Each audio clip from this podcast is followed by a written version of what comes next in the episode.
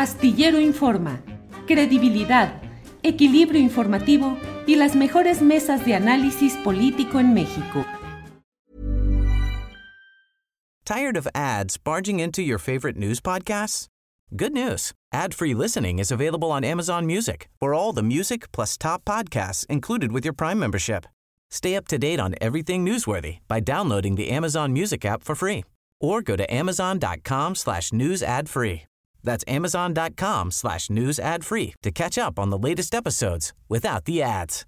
Subtle results, still you, but with fewer lines. Botox Cosmetic, out of botulinum toxin A, is a prescription medicine used to temporarily make moderate to severe frown lines, crow's feet, and forehead lines look better in adults. Effects of Botox Cosmetic may spread hours to weeks after injection, causing serious symptoms. Alert your doctor right away as difficulty swallowing, speaking, breathing, eye problems, or muscle weakness may be a sign of a life threatening condition. Patients with these conditions before injection are at highest risk. Don't receive Botox Cosmetic if you have a skin infection. Side effects may include allergic reactions, injection site pain, headache, eyebrow and eyelid drooping, and eyelid swelling. Allergic reactions can include rash, welts, asthma symptoms, and dizziness. Tell your doctor about medical history, muscle or nerve conditions including ALS or Lou Gehrig's disease, myasthenia gravis, or Lambert-Eaton syndrome and medications, including botulinum toxins, as these may increase the risk of serious side effects. For full safety information, visit BotoxCosmetic.com or call 877-351-0300. See for yourself at BotoxCosmetic.com.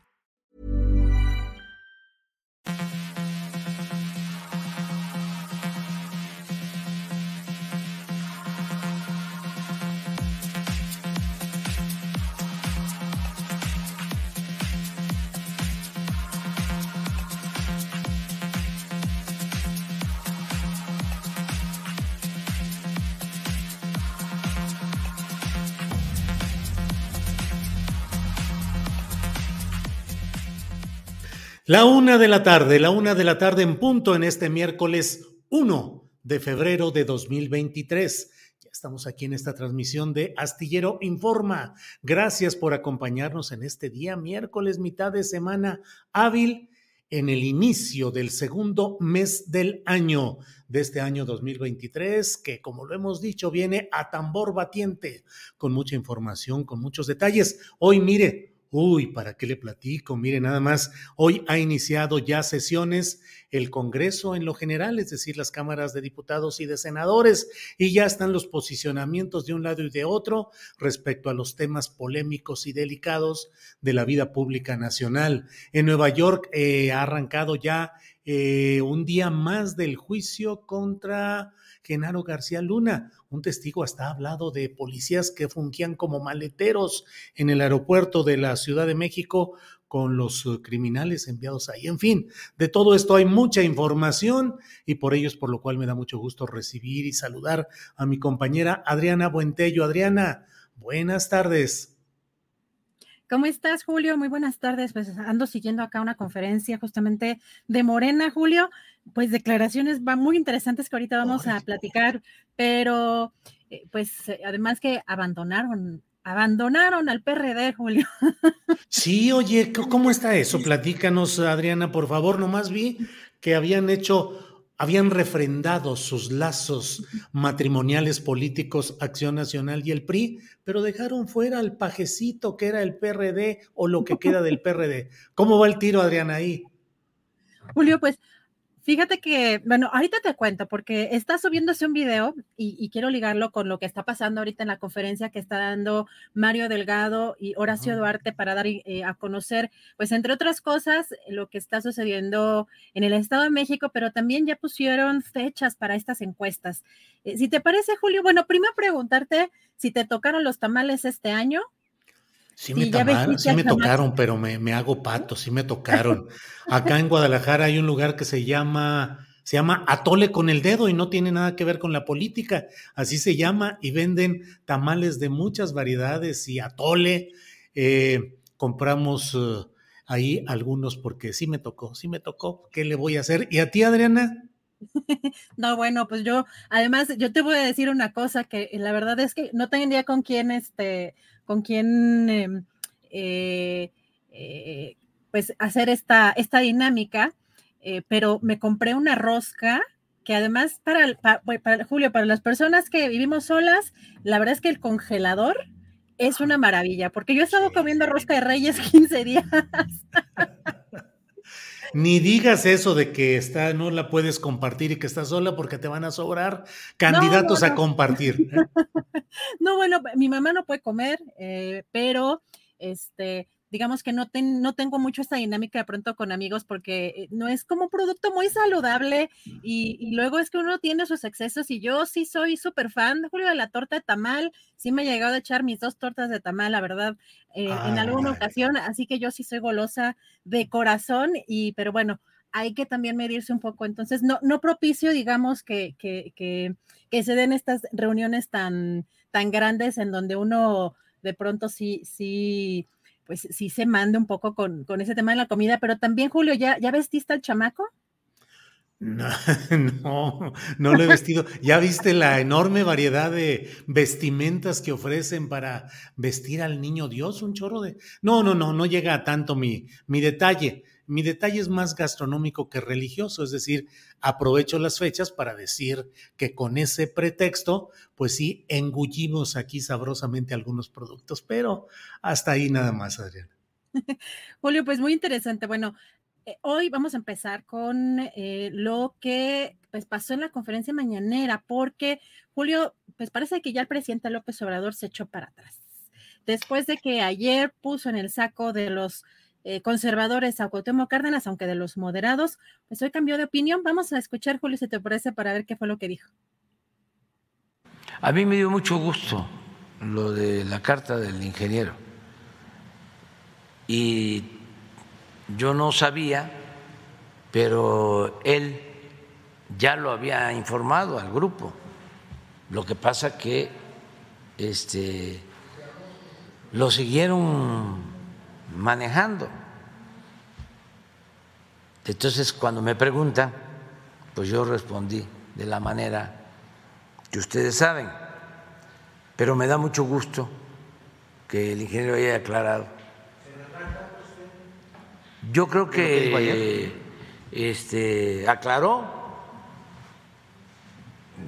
No, no, pero usted, en cuanto al calificativo de que era un opositor ya para usted. Es que de todas maneras, no lo incorporaba yo en el grupo de moderados que en realidad son conservadores. ¿no? No, bueno, pues el presidente López Obrador es bueno para sobrellevar estos momentos y para responder y no responder. La gran pregunta es si de veras Cuauhtémoc Cárdenas aclaró o no aclaró, porque él dice que él conoció largamente la elaboración, el desarrollo de ese documento y no ha dicho en qué momento decidió desmarcarse, si fue muchos meses atrás, unas cuantas semanas atrás, un día atrás en la víspera de la presentación, en fin, hay muchas cosas, pero bueno, pues cómo no va a estar contento el presidente López Obrador si echó el grito en la mañanera y a las pocas horas Cuauhtémoc Cárdenas emitió ese documento que yo he dicho que es eh, tardío e impreciso.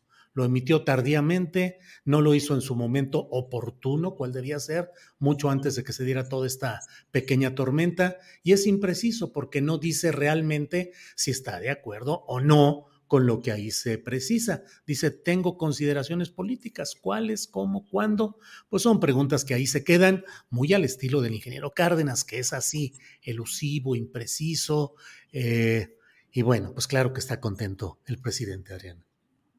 Bueno, pues fíjate que eh, pues una parte también interesante de todo esto que tiene que ver con la política y, e incluso pues la parte también periodística dentro de la pues la parte política es como eh, también hay un uso ¿no? Para ciertos fines y que también tanto medios como periodistas y en este caso personajes como Cuauhtémoc Cárdenas, pues deben o tienen que deslindarse de lo que no corresponda con sus propios intereses, pero como bien dices, a tiempo y no permitir que se monten, ¿no? Eh, pues con estas finalidades de pronto como algunas organizaciones respecto al periodismo, pero también en este caso, eh, pues partidista. Así que es interesante además lo que mencionas justamente en tu columna para quienes no la hayan leído, pues esta, este deslinde tardío, como mencionas, Julio.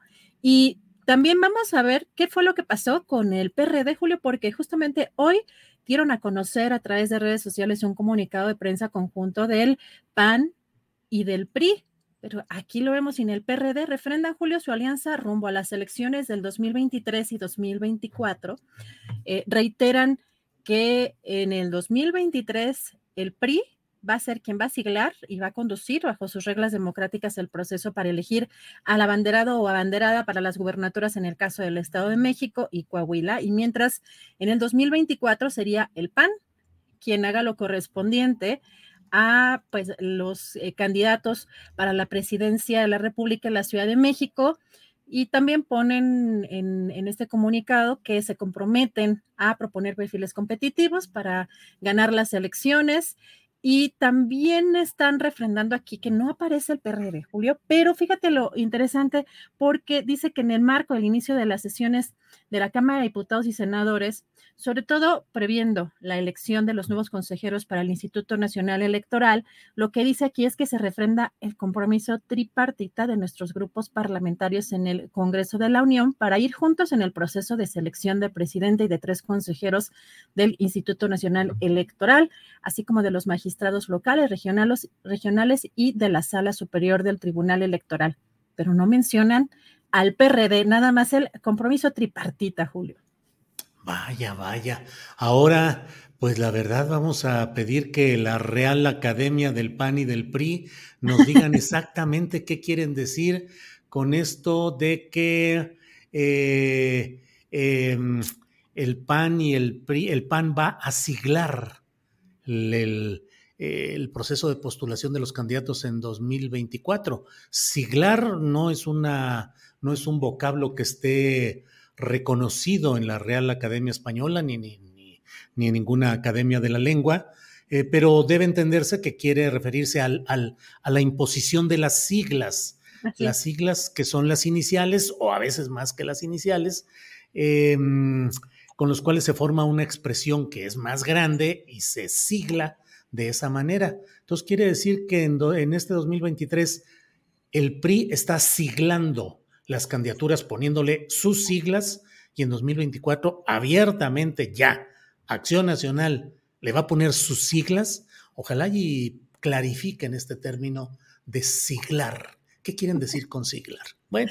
Bueno, fíjate, Julio, que en las entrevistas lo que mencionan es que justamente se van a, estos, los que sean designados candidatos, se van a registrar bajo las siglas de ese partido, pero particularmente en este comunicado eh, menciona que no es que vayan a ser necesariamente personajes emanados de los propios partidos, porque dice que en cualquier proceso pues podrá participar cualquier ciudadano con o sin militancia, pero lo interesante es que en este punto dejaron fuera al PRD de un comunicado de prensa, ni siquiera lo mencionan para el acuerdo que ya tenían previsto en el Congreso para la elección de consejeros en, el Instituto Nacional Electoral. Y hoy, pues parece burla, Julio, no, no, no parece, yo creo que sí fue burla. Mario Delgado en esta conferencia eh, dijo, ya no quieren ni al PRD ni para que le saquen las copias. Y pues también sí. hace un llamado al PRD porque dice, bueno, ese PRD se fundó con un origen tan noble que ¿por qué va a ser rémora de, pues, de una derecha, de la derecha más corrupta? Y dijo, los invito a que se sumen a este movimiento de transformación ah, que representa Morena, ya desde ahora en el Estado de México, que nos ayuden a sacar al PRI, que no estén de comparsas de la derecha. Pero ojo, Julio, porque dijo la invitación no es a sus dirigentes, porque dijo solo enchucheaban todo.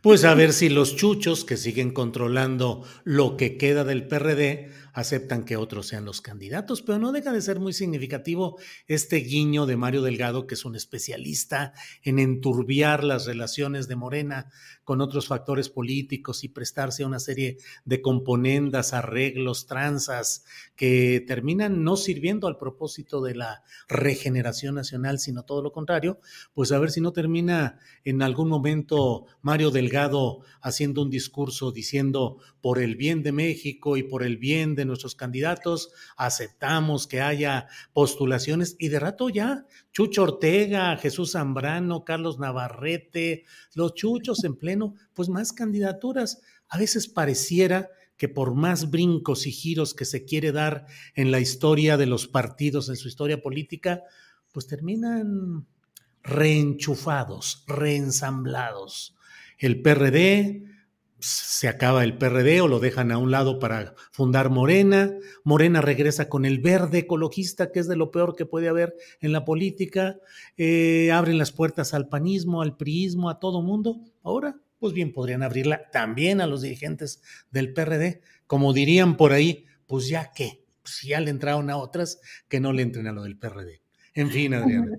Así es, y Julio Mario Delgado también habló de esta convocatoria de la que ya había mencionado el día de ayer, que se va a llevar a cabo en junio.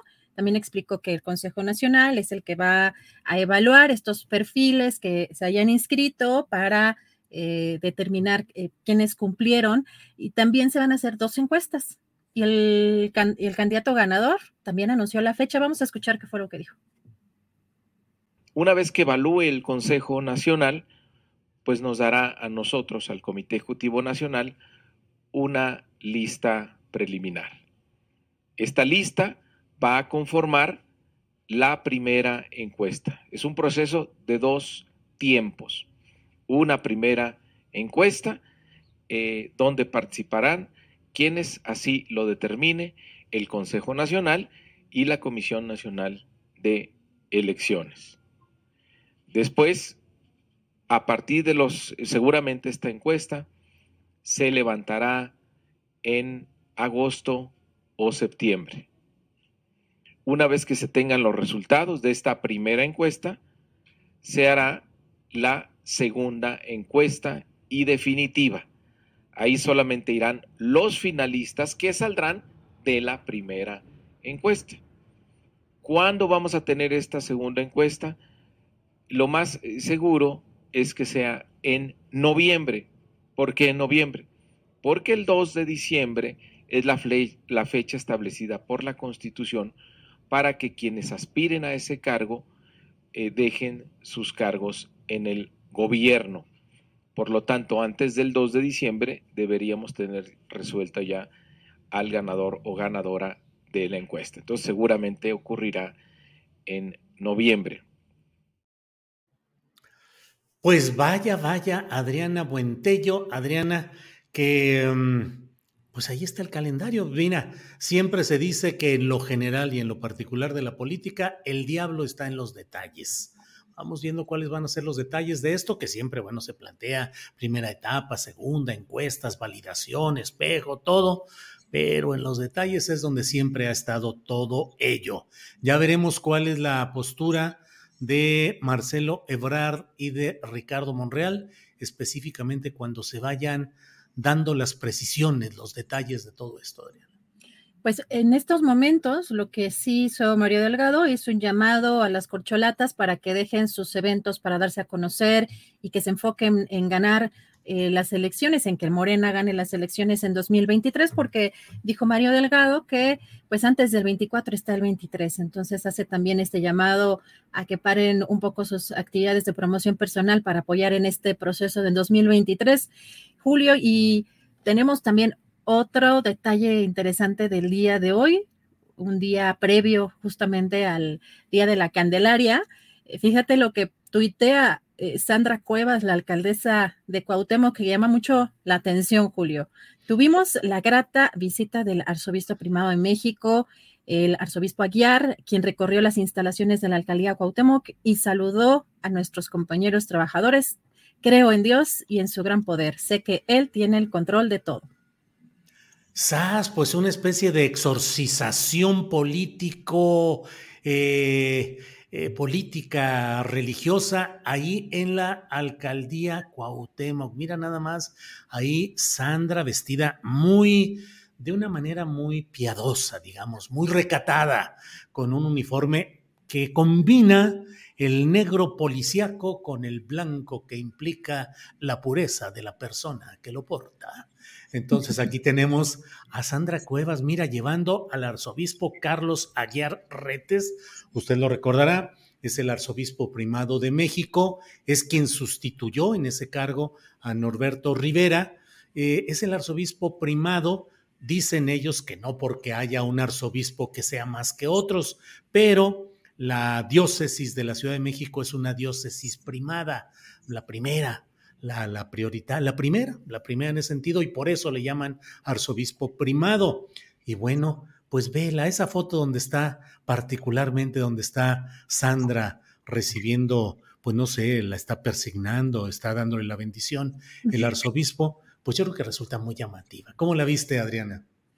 Pues recordé inmediatamente después de pues este proceso eh, o este evento, esto sí, este incidente en donde eh, Sandra Cuevas perdió el control o está dibujando a lo mejor un personaje, como también por ahí algunos sugieren que me parece que eh, la manera autoritaria en la que se dirige a trabajadores de la delegación Cuauhtémoc y en la que se dirige en general la gente en el cómo ha hecho esta limpia social en esta delegación, pues en una especie pues de pues tiene que estos visos del fascismo, eh, de, estar eh, limpiando, ¿no? Y, de estar, este, eh, sobre todo socialmente, con una, pues con francamente una, pues una situación que pues va en contra de los derechos humanos de las personas en la delegación y que incluso ya hay este, también amenazas a algunos, algunas, eh, algunos vecinos de que si reciben otros políticos dejarían de recibir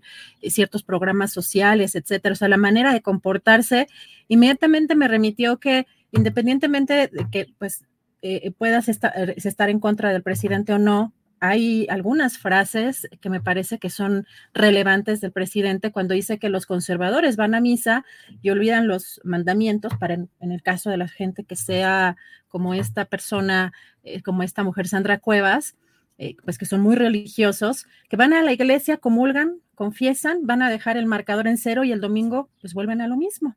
Entonces sí me llama la atención eh, pues de, ese tipo de personas, ese fanatismo de pronto y que además tienen que eh, hacer expreso, explícito en sus redes sociales que ya se limpiaron después de que se comportaron como, como lo hicieron anteriormente, Julio.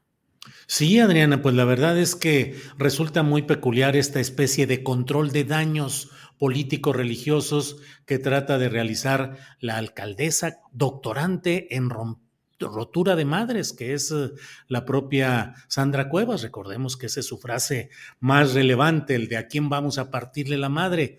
Entonces, em, eh, pues echa mano de este recurso, mostrarse religiosa, piadosa, eh, puso por ahí que frases relativas a sus creencias, pero pues en el fondo el gran problema sigue siendo la iracundia, la manipulación, la simulación, el engaño y esa forma tramposa de conducir al... Vi otra fotografía ahí en su cuenta de Twitter en la cual está en la explanada de la delegación Cuauhtémoc con todo el personal, con los cientos de trabajadores detrás de ella, diciendo aquí nadie es más que otro, solo hay un líder que guía, pero todos somos iguales. Hay una desesperada pretensión de justificación de parte de la señora eh, Sandra Cuevas, que por lo demás eh, sigue advirtiendo que va a presentar denuncias directas contra Claudia Sheinbaum por los sucesos de aquella noche en la cual quedó comprobado que al menos las instalaciones públicas de la alcaldía Cuauhtémoc fueron utilizadas para albergar, para guardar, si no es que distribuir y organizar campaña propagandística sucia contra Claudia Sheinbaum. En fin, pues eh, ahí seguirá adelante. Con la iglesia se ha topado, que es una frase que ciertamente no está en, las letras reales del Quijote de la Mancha, pero que se usa mucho para estos, para estos casos, Adriana.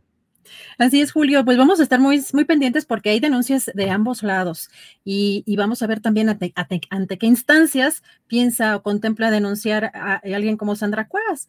Eh, eso sería también eh, interesante. Y ya tenemos a nuestro siguiente invitado. Regreso en un ratito más con información, Julio. Órale, Adriana, gracias. Antes de ir con Francisco Cruz, que es nuestro siguiente invitado, déjeme precisar, porque no sé si lo dije correctamente. La frase de con la iglesia hemos topado Sancho sí está en el Quijote, pero no en el sentido de haberse topado estructural, institucional, políticamente con la eh, iglesia sino el toparse geográficamente al paso en el camino con una iglesia. Bueno, vamos eh, a dejarnos aquí de interpretaciones literarias, políticas, religiosas y vamos a entrarle al asunto que está muy sabrosito, pues es que parece una telenovela eh, político, judicial, de todo hay en Nueva York. Y por eso hoy tenemos el informe, el reporte, el análisis de Paco Cruz, a quien saludo con mucho gusto. Paco, buenas tardes. Julio, ¿cómo estás? Mira, más bien que la vida nos agarre confesados, ¿no? sí, que la vida nos agarre confesados. que, la vida nos agarre por allá, allá en Ciudad de México y, allá en Nueva York, ¿no? ¿Cómo van este las cosas por allá? ¿Quién se anda santiguando por allá en, Nueva York? ¿A quién necesita exorcismo? ¿Qué ha, ha habido cosas muy interesantes, pero que quedan casi como secretos de confesión, Paco, como esa referencia a un periodista al cual los Beltrán Leiva le habrían eh, llamado para decirle, para instruirle, que diera a conocer una fotografía de un detenido del rey Zambada para que no lo fueran a cambiar por otro, lo cual pues parece que es una práctica usual en esos ámbitos, pero qué periodista, qué periodistas nos dan un llegue en lo general, Paco, y no precisan cuáles son esas manzanas podridas mira, Julio, nos dan y no, la verdad, porque este, en esas canastas no entramos. Sí, sí, ni sí. entraremos pues, ni hemos entrado, pero sí, hablan ya, mira, del narcoperiodismo. Me parece que ha sido una semana muy rica, son, son solo dos días y medio, pero mira, este, por, porque se acercan a, a, eso, ya no a periodistas que, que, sirven o trabajan o prestan cualquier servicio a funcionarios públicos del sector de seguridad pública, sino que ya están haciendo referencia a narcoperiodistas, literalmente hablando. Sí, este, periodistas que prestan servicio, servicios a los narcos, que ha habido muchos, la verdad. Este, ha, habido muchos que funcionan como sus agentes, eh, agentes de prensa. Entonces hay que esperar, igual que tú, la verdad es que es un poco incluso morbo, morbo también para, por conocer los, el, el nombre, los nombres, porque, porque dijeron y le ayudan entonces vamos a esperar. Mira, hace rato este, me, quedé en, algo que conocía muy bien, que estaba, estaba prestando declaración un, colombiano que se llama Harold ah, Mauricio Poveda Ortega. Sí, este, que, que, que, que, lo, conozco bastante bien, pero lo importante de él, que además, bueno, es un personaje importante porque eh, fue parte del cártel del Valle de Cauca en Colombia. ¿sí? pero fue parte cuando ya llegó aquí, ¿sí? Este, pero llega y crece junto con, con Genaro García Luna, uno en el crimen organizado tal como crimen, el otro, el, otro en el crimen organizado desde dentro, desde las esferas del poder, desde el gobierno. Eh, crecen juntos y se encuentran, finalmente se encuentran cuando Genaro García Luna ya es secretario de Seguridad Pública, este, y el conejo Poveda, que así le llamaban, el, y que además era protegido de la DEA, este, informante, no, no protegido, pero informante, este, eh, se encuentran y el conejo Poveda eh, logra transportar para los Beltrán Leiva hasta dos millones, dos, perdón, dos toneladas de, cocaína al mes, a través de, de, lo que entramos al tema, Julio, del Aeropuerto Internacional de la Ciudad de México. El aeropuerto se convierte, ahora que están hablando del aeropuerto allá en Nueva York, se convierte en un punto neurálgico y tan estratégico que cuando llega Genaro García Luna a, la Secretaría de, Seguridad Pública por órdenes directas de él y a, a través de Óscar Moreno Villatoro, que ya lo hemos oído en los últimos días, se crean se crean cuatro comisarías internas en el aeropuerto. ¿eh? Ya no depende solo de una estructura. Genaro García crea cuatro estructuras internas para controlar hasta el aire que respiraban los pasajeros. Y eh, crea, por ejemplo, filtros, sector plataformas, que es la más codiciada porque es a donde bajan los aviones y los, los, cargamentos de droga. Eh, el sector vialidad y ambulatorio que trabaja fuera del aeropuerto y una comisaría que era muy curiosa que se llamaba Salas de Última Espera, donde salía la droga para Europa, para Estados Unidos. Entonces, él crea una estructura, pero en esa estructura solo entraban personajes de la hermandad, de la hermandad o los doce apóstoles sus discípulos o sus compinches que venían con él desde el CISEN. Y, crean, pero mira, no solo hablamos de, tráfico de, drogas duras, en especial heroína o cocaína, este, no, no, mira, crean algo más, crean una, un, control porque no solo trafican o se trafica con drogas duras, también con metales preciosos. Por el Aeropuerto Internacional de Ciudad de México, que después, bueno, este, que después controlan Tijuana, Guadalajara, Cancún, para que sea una red de aeropuertos, este, pasan metales preciosos, oro y plata en barras, en lingotes, ¿sí? Joyas preciosas, ¿sí? pasan, este, pasan maletas de dólares, que es el lavado de dinero. Pero todo eso lo coordina Genaro García Luna. Te lo platico y lo digo porque eso es lo que documento en, el señor, en García Luna, el señor de la muerte, como a través de la Dirección General de Aeropuertos y Fronteras, en la que destaca claramente la presencia de Óscar Moreno Villatoro, crean esas cuatro grandes comandancias para, para repartirse y para controlar el paso de drogas y el paso, como te decía, de, de, otras cosas que son metales preciosos, que nunca lo vemos aquí, que no lo sabemos hasta que vemos que el aeropuerto se convierte también en paso de oro, de, plata, de joyas preciosas, de, y, que es, es neurálgico para el control del dinero que va y viene de, Estados Unidos o de Europa, para el lavado de dinero.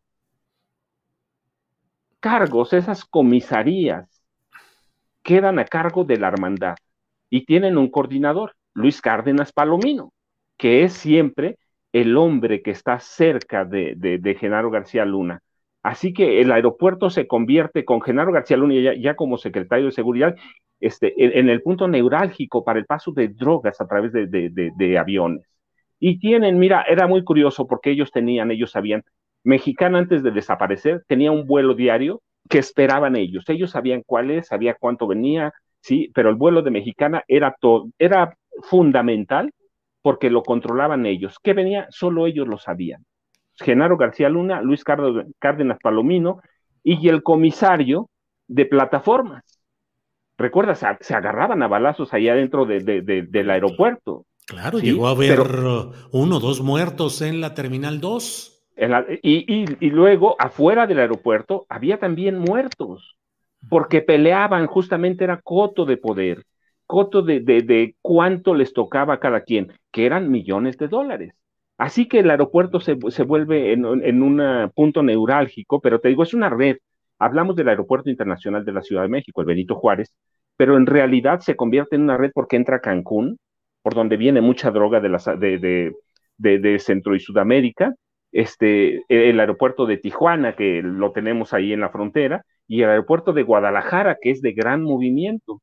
Entonces, eh, lo, lo, que ha pasado en estos días, mira, a mí me llama la atención porque Genaro García Luna tenía el, el control directo del aeropuerto y yo lo estaba, estaba, bueno, pendiente de, la, de las declaraciones o de, la presencia de Harold el Conejo Poveda, este, que, conozco bastante bien. Mira, y habían creado también en, esas, en esos grupos especiales, había uno que controlaba el tráfico de drogas, sí, pero había otro que controlaba el, el tráfico de indocumentados, ¿sí? Tenían cuotas, por ejemplo, los, ah, los indocumentados chinos eran los más valiosos. Cada uno costaba 15 mil dólares.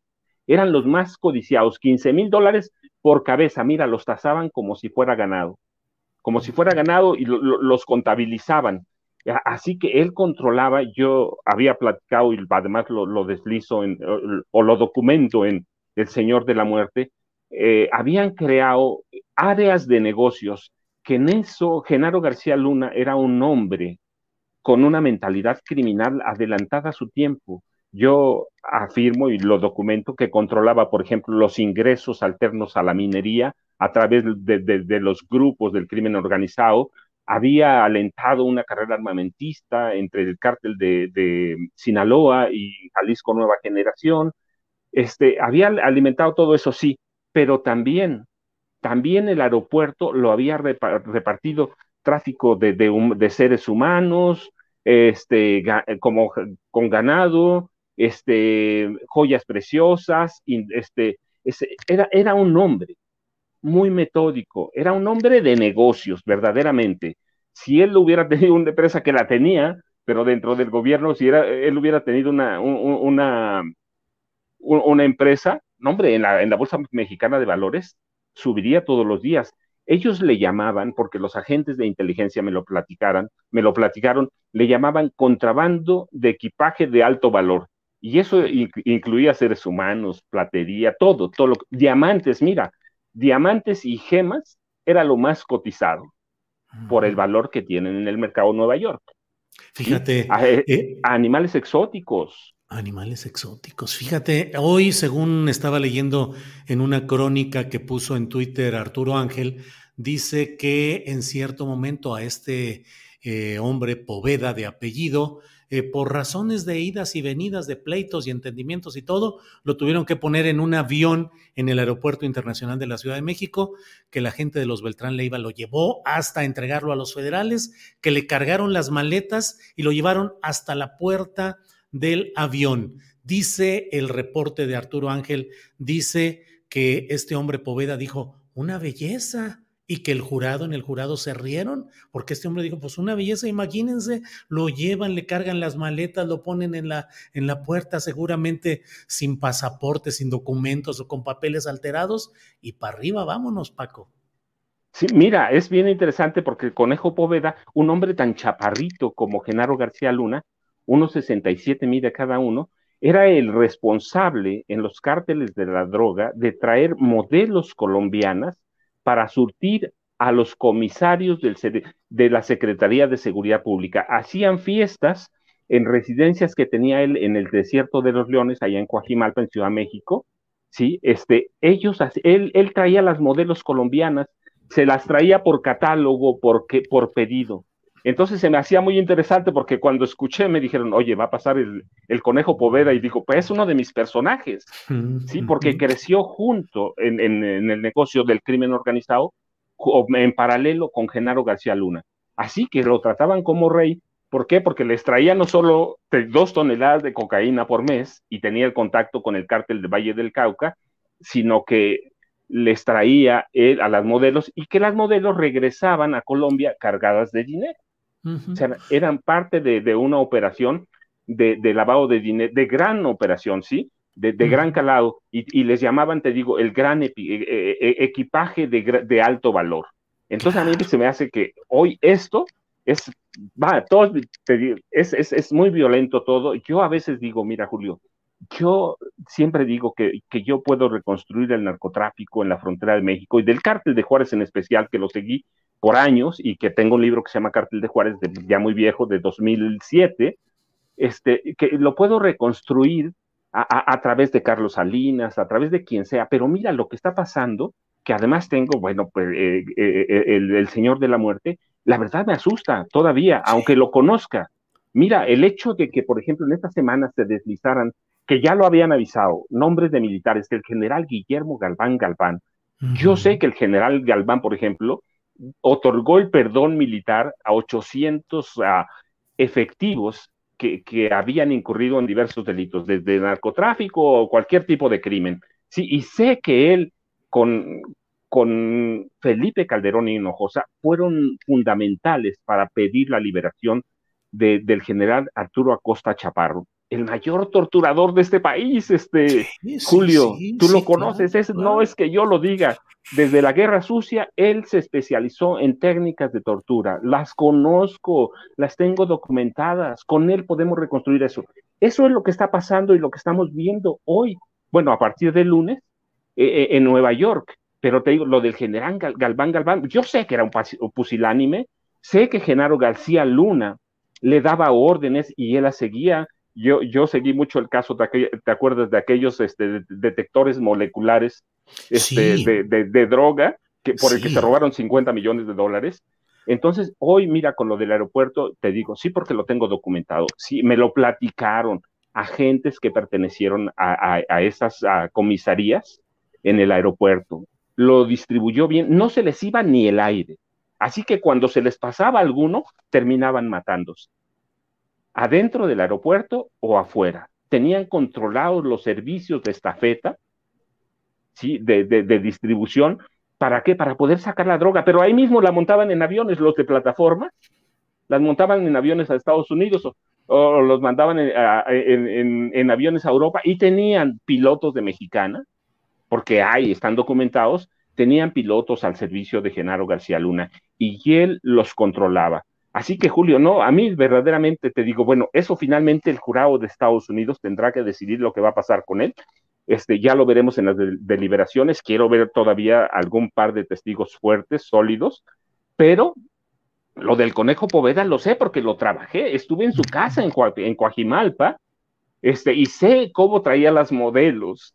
Así, así que hoy, te digo, me parece que es fundamental. Y el hecho de que incluyan el nombre por nombre y apellido al general Galván Galván, recuerda que hemos tenido otros, Julio, no, no es este muy complicado.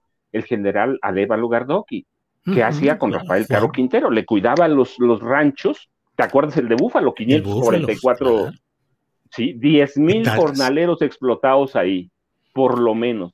Entonces, es parte de, lo que está develándose y lo que hablamos al principio, que para mí, yo te dije, para mí lo importante, así fundamental, es que vayan cayendo las cadenas de complicidades. Lo, que dijeron al principio los fiscales, va a haber militares, va a haber periodistas, va, a haber esto, es decir, no nos engañaron. Están dando nombres y el, el general Galván Galván, pues puede ser un pusilánime, puede ser todo, pero él de defensa de Felipe Calderón Hinojosa. Y ya no más falta, y yo me imagino, bueno, no sé si estás como yo, esperando que alguien diga Felipe Calderón Hinojosa.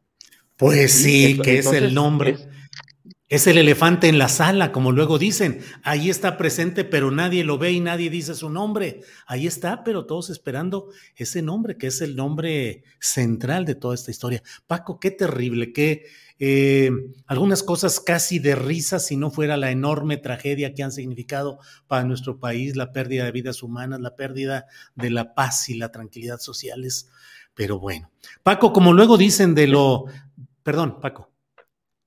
No, no, es como una novela de terror, ¿no, Julio? Sí, sí, sí, sí, sí. Pero además, Paco, tú lo escribiste años atrás, tú lo has documentado, tú y otros periodistas lo han estado diciendo una y otra vez, y hoy parece que nos despertamos a esa pesadilla desde Nueva York, cuando en realidad aquí ha estado entre nosotros y se ha documentado, pero claro, la narrativa dominante de los medios de comunicación convencionales, las grandes cadenas de televisión, han silenciado todo para estar en convenio y en connivencia con todos esos poderes. Paco, pues la verdad, sí. Lo último, Julio, mira, nada más. Yo escuchaba algunos que decían, pero ¿de qué lo protegimos? Y yo nada más entré y dije, este es nada más. Pero nunca lo investigaron. Sabían que era un criminal, sabían que, que, controlaba bandas de secuestradores, que él mató a Ramón Martín Huerta y que él liberó a, a, futbolistas, a todos, ¿sí? A Rubén Omar Romano, y nadie lo investigó. Nada más eso, Julio, pero está interesante. A ver, Paco, a ver si luego le damos en una próxima platicada, nos asomamos a ese artículo de Guillermo Valdés, que fue el director del CISEN y que publicó en Letras Libres una, una especie de exoneración de Calderón que dice, de, perdón, de García Luna, pero dice, pues el que daba las órdenes era Felipe Calderón. Entonces, bueno, y que no se dio cuenta, que no hay ningún indicio de todo lo que le acusan ahora a García Luna hay que echarle una revisadita y una platicada un poco más adelante, Paco. Seguro que sí, mientras, Julio, que la vida nos agarre confesados del fascismo. Así, sí, sí, que es otra historia, así es. Así sea. Paco, como siempre, muchas gracias. Julio, muchas gracias. Gusto saludarte. Hasta, luego. Gracias. Pues mire, qué sabrosa oportunidad de platicar con un hombre informado, claro, directo, valiente, valioso y verás cómo es Paco Cruz. Así es que, pues es una una de esos eh, privilegios que nos da este oficio de estar aquí frente a una cámara y un micrófono, el poder platicar con Paco Cruz. Pero mire, déjeme ver que en unos segunditos, déjeme ver si ya estamos. Eh, Perdón. Ay, no oigo, no oigo. Este, ya está, ya está, ya está. Eh, bien, eh, es la una de la tarde con 42 minutos y mire quién está con nosotros, ni más ni menos que el Monero Hernández, que ya está por aquí. Pepe, ¿cómo estás? Buenas tardes. Hola, ¿qué tal Julio? Muy bien, ¿tú cómo estás? Pues bien, muy abandonado por ti, que francamente, este, no sé, cómo andas, cómo andas de superestrella, no solo en el terreno caricatural o periodístico, sino judicial. Tus uh, temas, tus amlitos ya son motivo de análisis de la Suprema Corte de Justicia de la Nación. ¿Te imaginaste alguna vez llegar a esos altos sitiales de la justicia mexicana, Pepe? No, la verdad es que no, y, es para mí un honor. Y, la verdad es que le agradezco al tribunal que haya hecho eso, porque gracias a eso, pues volvió más popular al AMLITO. Eh, aunque la verdad es que no, no es que a mí me, me beneficie particularmente, porque esa caricatura, pues desde hace ya muchos años, desde poco después de que, de que la hice en el 2006, pues ya la verdad es que perdí yo totalmente la paternidad de ella, ya no me pertenece, pertenece pues al movimiento obradorista y, y ahora pues al movimiento de la, de la 4T. Entonces, pues la verdad es que me da me da risa, pues, ¿no? Eh, estas cosas siempre salen totalmente contraproducentes. Ya había pasado con el propio López Obrador cuando en el 2018 no le no, se, no les dejaban que se mencionara su nombre y entonces se volvió popular el ya saben quién. Incluso, si no mal recuerdo, el mismo Morena hizo promocionales refiriéndose a López Obrador como ya saben quién y así se volvió más popular. Entonces, bueno, pues ahora, si de por sí el monito era bastante eh, conocido, pues ahora lo va a hacer mucho más. Eh, eh, Pepe, mm, supongo que estarás pensando, como todo mundo, en superar ese récord que ya tuviste con el AMLITO y debes estar pensando en con qué otro personaje podrías rebasar ese número de mm, visualización y de difusión social. ¿Ya estás pensando en hacer la Sandrita? Pues eh, estoy en pláticas con Lorenzo Córdoba para hacer un muñequito, eh, pero eh, lo, hemos estado discutiendo porque él a fuerzas quiere que, tenga forma de chipotle, pero yo tengo mis dudas de que el chipotle pueda funcionar. Entonces, bueno, tengo esa opción. También estoy en pláticas con, con, el que va a ser el candidato del PRIAN, pero pues también como no se sabe quién es, ¿verdad? yo, a mí me encantaría que fuera Lili Telles, entonces también pues voy a, pienso hacer la Lili Tellesita, pues hay muchas oportunidades, no hay, por eso no nos podemos quejar, porque oportunidades, oportunidades va a haber muchas. Una Sandrita estaría bien, ¿no? Con billetes de 500, por ejemplo. Con, las pelotas en forma de pelotitas. y partiendo madres, de alguna manera habría que ah, ubicar la imagen partiendo mandarinas en gajos, ¿no? Sería como un muñequito, un muñequito de acción, ¿no? Una muñequita de acción que, que, que, aventara billetes de a 500 y que al mismo tiempo soltara golpes y, aparte que le jalaras un hilito atrás y, y sí mentara madres y dijera, vamos a chingar y todo eso que dice, ¿no? Levantar la madre y etcétera. Yo creo que sí sería un, un buen negocio. Oye, Pepe, estos tiempos duros de política y tal como la estamos viendo, ¿dan espacio para la risa o siempre hay, hay espacio para la risa, suceda lo que suceda? Yo creo que siempre hay, pues el, humor es, es fundamental en estos tiempos. Eh, de hecho, en los tiempos más complicados, siempre el humor es fundamental. El, humor es un mecanismo de, defensa que te permite enfrentar cosas muy duras, muy fuertes. Em, yo recuerdo personalmente, por pues, una anécdota personal, eh, cuando mi madre murió, recuerdo que esa tarde todos los hermanos nos, reíamos, nos pusimos a contar chistes y demás. Eso no quiere decir que no estuviéramos viviendo un dolor muy fuerte, pero, pero el humor nos permite enfrentar estas cosas. Eh, dicen que cuando eh, Stan Laurel, el, famoso actor que personificaba al flaco, en, su tumba venía una leyenda que decía, permíteme, perdónenme que no me ponga de pie. Eh, o por ejemplo, Oscar Wilde, cuando ya estaba a punto de morir, eh, estaba en un lugar, él que siempre fue un personaje pues muy, muy fifí, ¿no? Un dandy, eh, que vestía con muy buen gusto y que vivía muy bien. su última morada pues era una casa pues muy, muy humilde, muy venida a menos. Y, este y, había un tapiz muy feo y él decía, o se va ese tapiz o me voy yo. Entonces, realmente el humor sí te permite eh, enfrentar este tipo de cosas y yo creo que también es un, un síntoma de inteligencia. El buen humor eh, es síntoma de, una mente inteligente. Entonces, pues, claro que nos permite reírnos de muchas cosas y, es una manera... Pepe, ¿qué te preocupa de este momento? Yo en lo personal he dicho muchas veces que me preocupa ese asomo de, ese riesgo de que de una u otra manera la derecha en México y particularmente sus segmentos más eh, extremos puedan mm, eh, regresar al poder de una u otra manera. Ya sé que en términos demoscópicos, de encuestas de opinión y de popularidad del presidente, las cosas no apuntan hacia allá. Pero yo a veces percibo que hay una silenciosa pero incesante marcha de derecha y de ultraderecha y que a veces no la registramos enteramente. ¿A ti qué te preocupa de este momento político que estamos viviendo, Hernández? Antes que preocuparme por la posibilidad de que la derecha vuelva al poder, me preocupa de lo que es capaz esta derecha en lo que eso sucede o no sucede. Yo confío en que no suceda, pero mientras, mientras llegamos a, ese, a esa cita, eh, veo a la derecha cada vez más desesperada y, sí me preocupa que puedan hacer cosas eh, dentro de su desesperación, cosas aún más eh, peligrosas. desde que en esta campaña sucia anterior a las elecciones de 2018 y, mucho antes, se decía que si AMLO llegaba a la presidencia nos íbamos a convertir en Venezuela.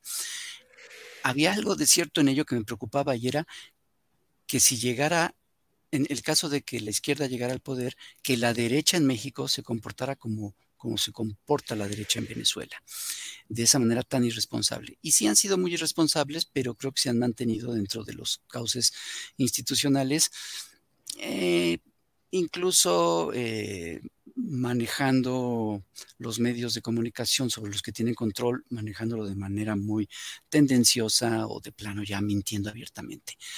Y bueno, haciendo sus, pequeñas marchas, ahora están muy envalentonados por, por el éxito que tuvo la marcha anterior y ya anuncian otra, pero me parecía que todo, como bien dice el observador, es dentro de los cauces institucionales y no, no había mayor riesgo, pero sí, sí me preocupa que puedan ser capaces de otras cosas. Estas, em, eh, estos indicios que hay de que las cosas que sucedieron recientemente en el metro sean eh, producidos por sabotajes, a mí me parece bastante peligroso.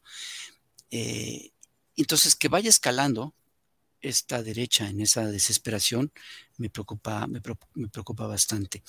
Hace un momento leía un texto, una columna en el sitio de Sentido Común, una columna de, este eh, periodista norteamericano, ay, se me fue ahorita su nombre, eh, que hablaba sobre,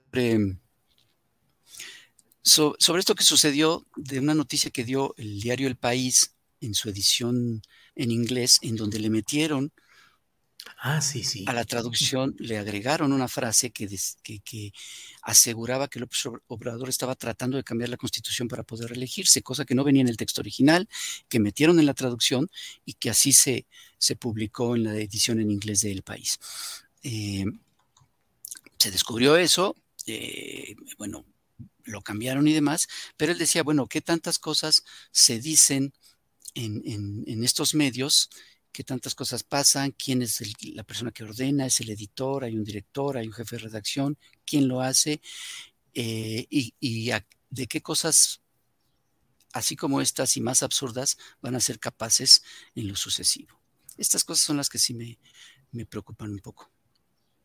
Em, Pepe Monero Hernández, eh, la corcholata que diseñarás en el futuro no me digas quién, pero nomás dime si lleva colita de caballo, si la vas a poner muy a gusto o la vas a poner con vuelos internacionales. ¿Cómo va a ir?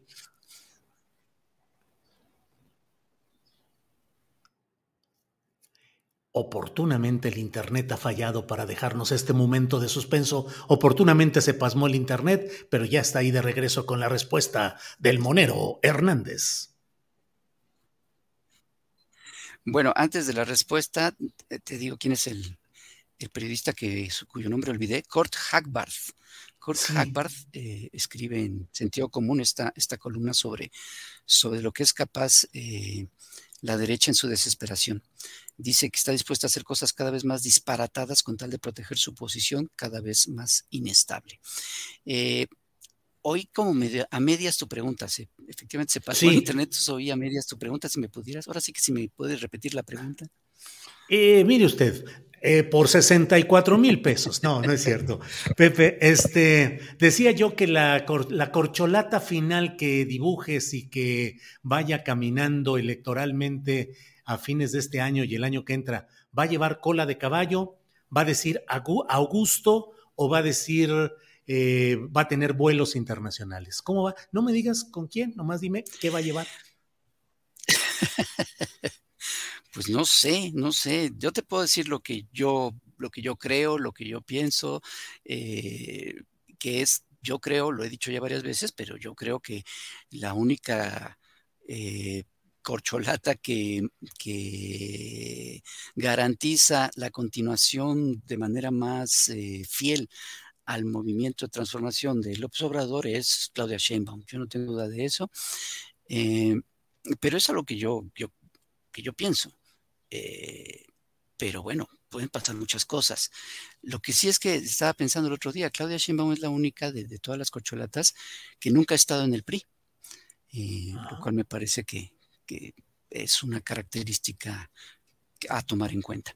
Ahora, ¿qué va a pasar? Yo creo que las, encuestas pues dirán lo que sean. Yo creo que este golpeteo que ha habido en los últimos meses, esto que comentábamos hace un momento, esta campaña sucia, yo veo claramente, lo hice en mi cartón de hoy en la jornada, yo veo claramente que claro, como Sheinbaum está más arriba en las encuestas, o es la que está arriba en casi todas, o en todas las encuestas, pues está dando toda esta campaña en contra de ella. Entonces se cambió el AMLO es un peligro para México, ahora con que Claudia es, un peligro para México y la acusan de cosas realmente ya absurdas. Eh, pero bueno, tal vez cambien las cosas en los próximos meses, todavía falta mucho tiempo, o no tanto, pero todavía falta un buen tiempo para, para que se decida la candidatura, pueden pasar varias cosas, ¿no? Eh, pero insisto, yo creo que de los todas las corcholatas que se mencionan, la única que desde mi punto de vista garantiza la continuidad es, es Claudia. es eh, Claudia, ya me salió hasta como, sí, sí, sí, como la frase como la frase es. Oye, Pepe, eh, yo coincido en que el perfil más eh, coincidente con los ideales de izquierda es Claudia Sheinbaum. No me parece a mí ni que Marcelo ni que Adán Augusto tengan ni esa formación ni ese estilo ni esa manera de hacer las cosas, pero, eh, y ahí te pregunto, ¿qué, cómo van las cosas, qué puede suceder? ¿Qué crees, qué esperas, qué supones, qué nos atrevemos a, a especular? Que al final de todo se opte por una solución pragmática de un político relativamente al estilo tradicional o que se dé un paso de continuidad a la izquierda con Claudia Sheinbaum. Y siempre recuerdo yo el caso del general Cárdenas, que en su momento optó no por el candidato más cargado a la izquierda, eh, que era su paisano y general, eh, sino por ah, Ávila Camacho, eh, una especie de panista embosado general, de una persona decente, se decía, el presidente caballero, le decían. En fin, ¿Cuáles crees que puedan ser los desenlaces a cómo van las cosas? ¿Mejor el pragmatismo para no romper tanto con el esquema del sistema todavía vigente o un paso más fuerte hacia la izquierda? Yo creo que va a ser un paso más fuerte hacia la izquierda. No creo que en esta ocasión el pragmatismo gane. El observador ha demostrado a lo largo de toda su carrera política y sobre todo en momentos muy específicos, ser muy pragmático. Le ha ganado el pragmatismo en algunas de las decisiones que ha tomado, pero yo creo que a estas alturas ya no, ya no le veo sentido yo a ese pragmatismo. Yo creo que incluso por las cosas que suele decir López Obrador en las mañaneras, él tampoco, me parece, esto es una impresión personal, me parece que ya tampoco le ve mucho mucho sentido a este pragmatismo eh, a rajatabla. Eh, ha dicho muchas veces que ya se tiene que, que en, estos momentos no debe de haber medias tintas, que se tiene que tomar decisiones, que debe de, haber una toma ya muy clara de, posiciones, que la banqueta es muy pequeña, en fin, que estás o con la oligarquía o estás con, el pueblo. En fin, yo creo que son muchos los, los avisos que, que, van en ese sentido. Eh, pero hay un punto que es importante. Yo también creo que la decisión no la va a tomar López Obrador, eh, sino que sí, sí se va a respetar eh, la encuesta, ¿no? Eh, eso es lo que yo creo. Y, y, yo no sé qué, cómo van a llegar los precandidatos políticamente, anímicamente, su imagen, cómo va a llegar al momento de esa encuesta. Yo no supongo que el, el golpeteo va a ser durísimo y va a ser durísimo eh, insisto, en contra de, quien encabeza en estos momentos las encuestas y vamos a ver qué tanta capacidad tiene, eh, en este caso, Claudia Sheinbaum, de resistir este, este bombardeo y este golpeteo. Eh, pero yo lo que creo es que, que ella va a ser la candidata, es lo que yo creo. Bien, Pepe. Pues te agradezco mucho esta posibilidad de platicar y no me resisto a cerrarla con una de esas frases de oro que usan los periodistas de antaño al estilo clásico. ¿Algo que usted hubiera querido decir y que yo no le hubiera preguntado? No, pues agradecerte la entrevista y agradecerte la paciencia porque habíamos intentado tener esta plática varias veces, pero siempre chocaba con una que otra cosa, pero bueno, qué bueno que se pudo dar. Eh, cuando me invites, yo trataré de, abrirme el tiempo para, para, platicar de los temas que, quieras, ¿no? Y quiero invitar a la gente que nos escucha que próximamente en el mes de marzo vamos a tener una fiesta de aniversario de, la revista El Chamuco y va a haber una celebración en el Museo de Culturas Populares. El, ahorita te digo qué, fecha, va a ser el, va a ser el día del, del, del mitin en el Zócalo que está convocando López Obrador, precisamente. Que creo que es el 18 de marzo, ¿no? El 18, sí, ese sábado 18 de marzo. sábado 18. Ah, pues ese día, el, eh, durante la, toda la tarde va a haber varias mesas con varios caricaturistas, colaboradores de, del Chamuco, y a las 7 de la noche, a las 19 horas, pues va a ser el festejo grande, están todos invitados, por supuesto, este, tú estás invitado y, todo tu equipo y toda la gente que nos está escuchando. Muchísimas gracias. A ti, gracias. Nos vemos pronto. Gracias, Pepe. Buenas tardes. Hasta pronto. Bien, gracias a todos ustedes. Me comentan que en el chat están señalando mucho de que si me puse demasiada crema ni vea. No, es que con eso del tal chroma key, que es lo que está aquí atrás, lo que permite estar poniendo fondos de pantalla, pues se necesita una iluminación especial y la verdad es que no le he atinado y tengo tres lámparas que dan una luz demasiado blanca. Dicen que no me vaya a estar aclarando la, la piel. No, ¿cómo creen si soy orgulloso de piel morena? Orgullosamente, con mucha, con mucho orgullo. Entonces, pues a ver si en estos, en estas horas o podemos uh, corregir esto de las luces, porque sí me veo demasiado blanco, lo cual, en fin, qué frivolidades, con qué frivolidades estoy. Pero bueno, son las dos de la tarde con un minuto, dos de la tarde con un minuto. Vamos a un pequeño anuncio comercial y regresamos en unos segundos con la mesa de periodistas que ya está listísima.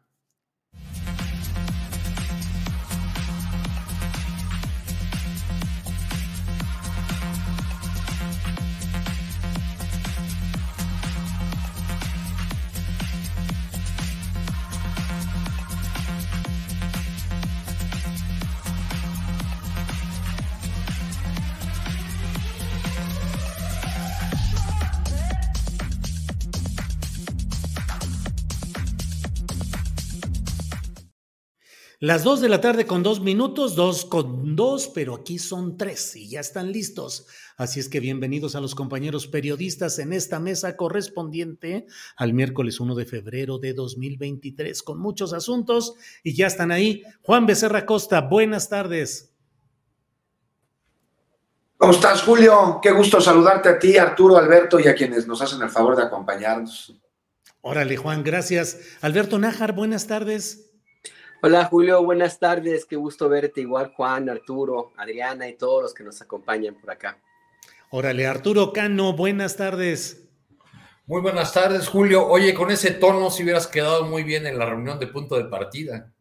Sí, verdad, hubiera llegado yo ahí muy de traje y todo. Vean ustedes, ya porque, ¿A poco no fueron? ¿Eh? Yo no fui. ¿Pero qué quieres decir? ¿Que son políticos blanqueados o sepulcros blanqueados, Arturo Cano?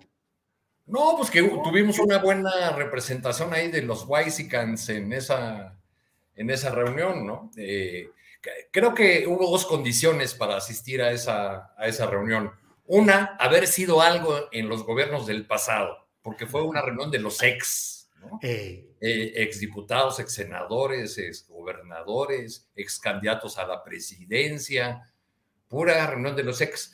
Claro que después del deslinde del ingeniero Cuauhtémoc Cárdenas, pues ya tendríamos que buscarle otro nombre. Yo no sé si llamarle PUA, eh, el, Partido Unido de los Añorantes, o de la añoranza, de, la añoranza del, viejo régimen, o, bien, para ser más, más exactos, pues llamarle eh, por lo que es, ¿no? Los círculos de Dante, el frente de los círculos de Dante. Porque Delgado. Si algo, si algo une a esos personajes es su buena relación con Dante Delgado, el, dirigente, eh, bueno, es, minimizarlo, decir el dirigente, digamos, el dueño de esa franquicia llamada Movimiento Ciudadano.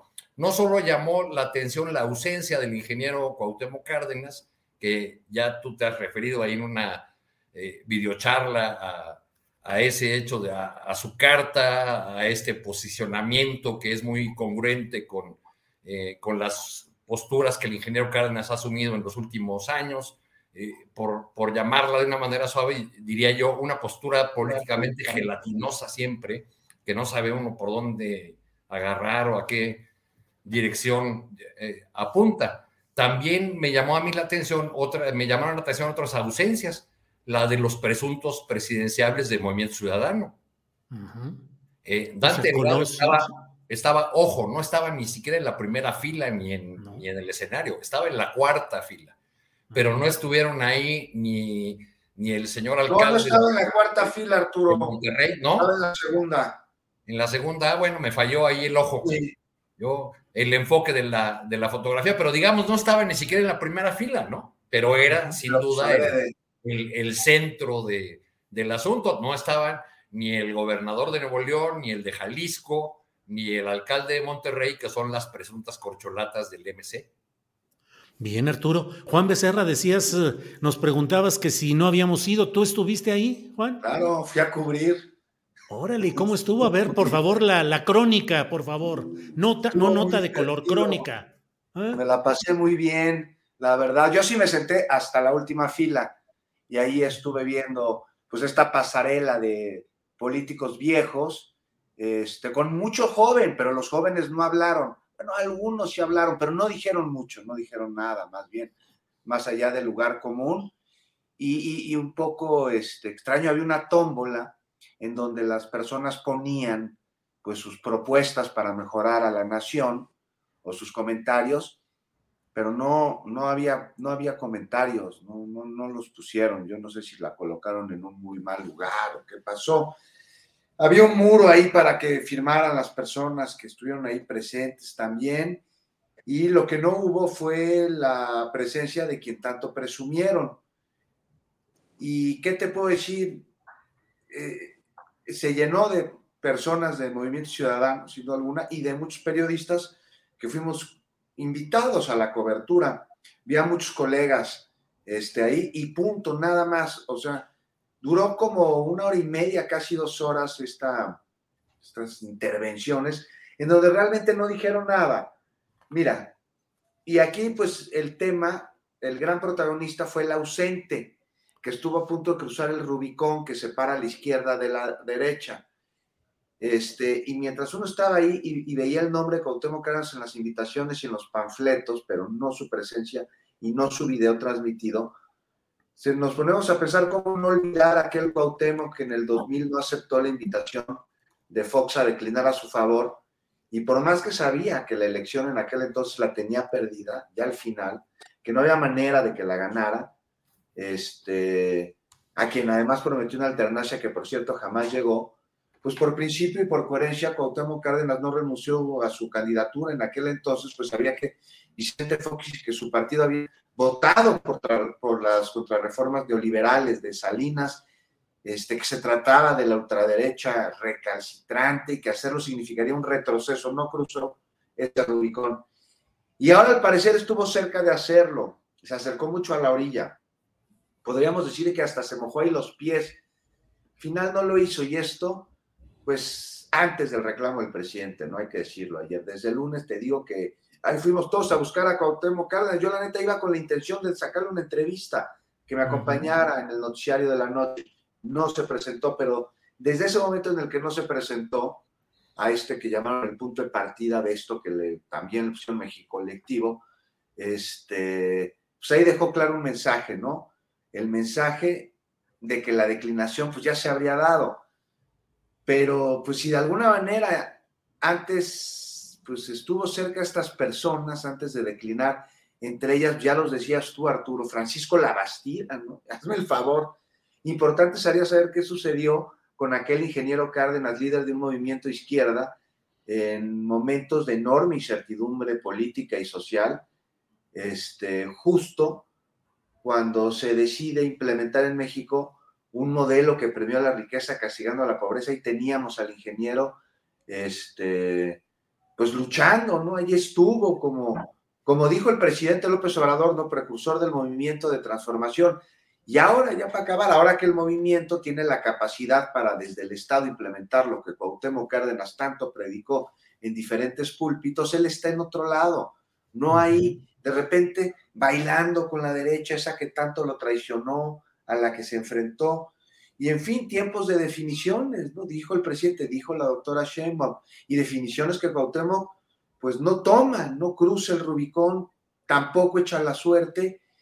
Pues ya de México colectivo, pues a ver, ¿no? Dicen que no es plataforma política de movimiento ciudadano para el 2024. O sea, eso, eso, eso parece, ¿no? Eso parece. Y eso ya veremos pues qué es lo que sucede. A mí se me hace que se va a pagar, que fue debut y despedida. Presentaron problemáticas que sin duda deben atenderse, pero no posibles soluciones más allá del lugar común. Hubo una participación, para terminar, no me acuerdo cómo se llama, que dijo lo siguiente, Julio, y la gente pues ya no la oía, pero dijo, está comprobado históricamente que cuando más se han resuelto los problemas es cuando hemos tenido problemas. Eso dijo. Mm, pues sí, muy filosófica esa. Pues sí, muy bien, Juan. Gracias. Alberto Nájar, ¿cómo ves los problemas del Mexicolectivo? ¿Cómo ves eh, el comunicado del ingeniero Cárdenas, la reacción del presidente López Obrador? ¿Cómo ves este episodio? Pues que forma parte de la, de la picaresca y de la evolución política que estamos viendo en estos momentos, Alberto.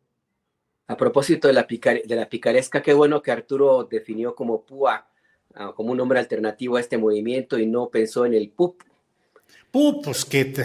pero no, pero no el, no que están ustedes pensando, ¿eh? No, ese no. Entonces, ¿cuál, Alberto? Por la unificación del pasado, para que no, no, nos vayan a decir ahí una cosa, ¿no? ¿Para qué nos echamos encima semejantes arañas que andaban por ahí. Este. Que no fuera el partido único de pensadores, que es la propuesta de aquel hombre, el profesor Jiménez, con la picardía mexicana, que es el libro más leído, con mayor, con mayor número de ediciones en la historia de México. Pero bueno, está bien, Alberto.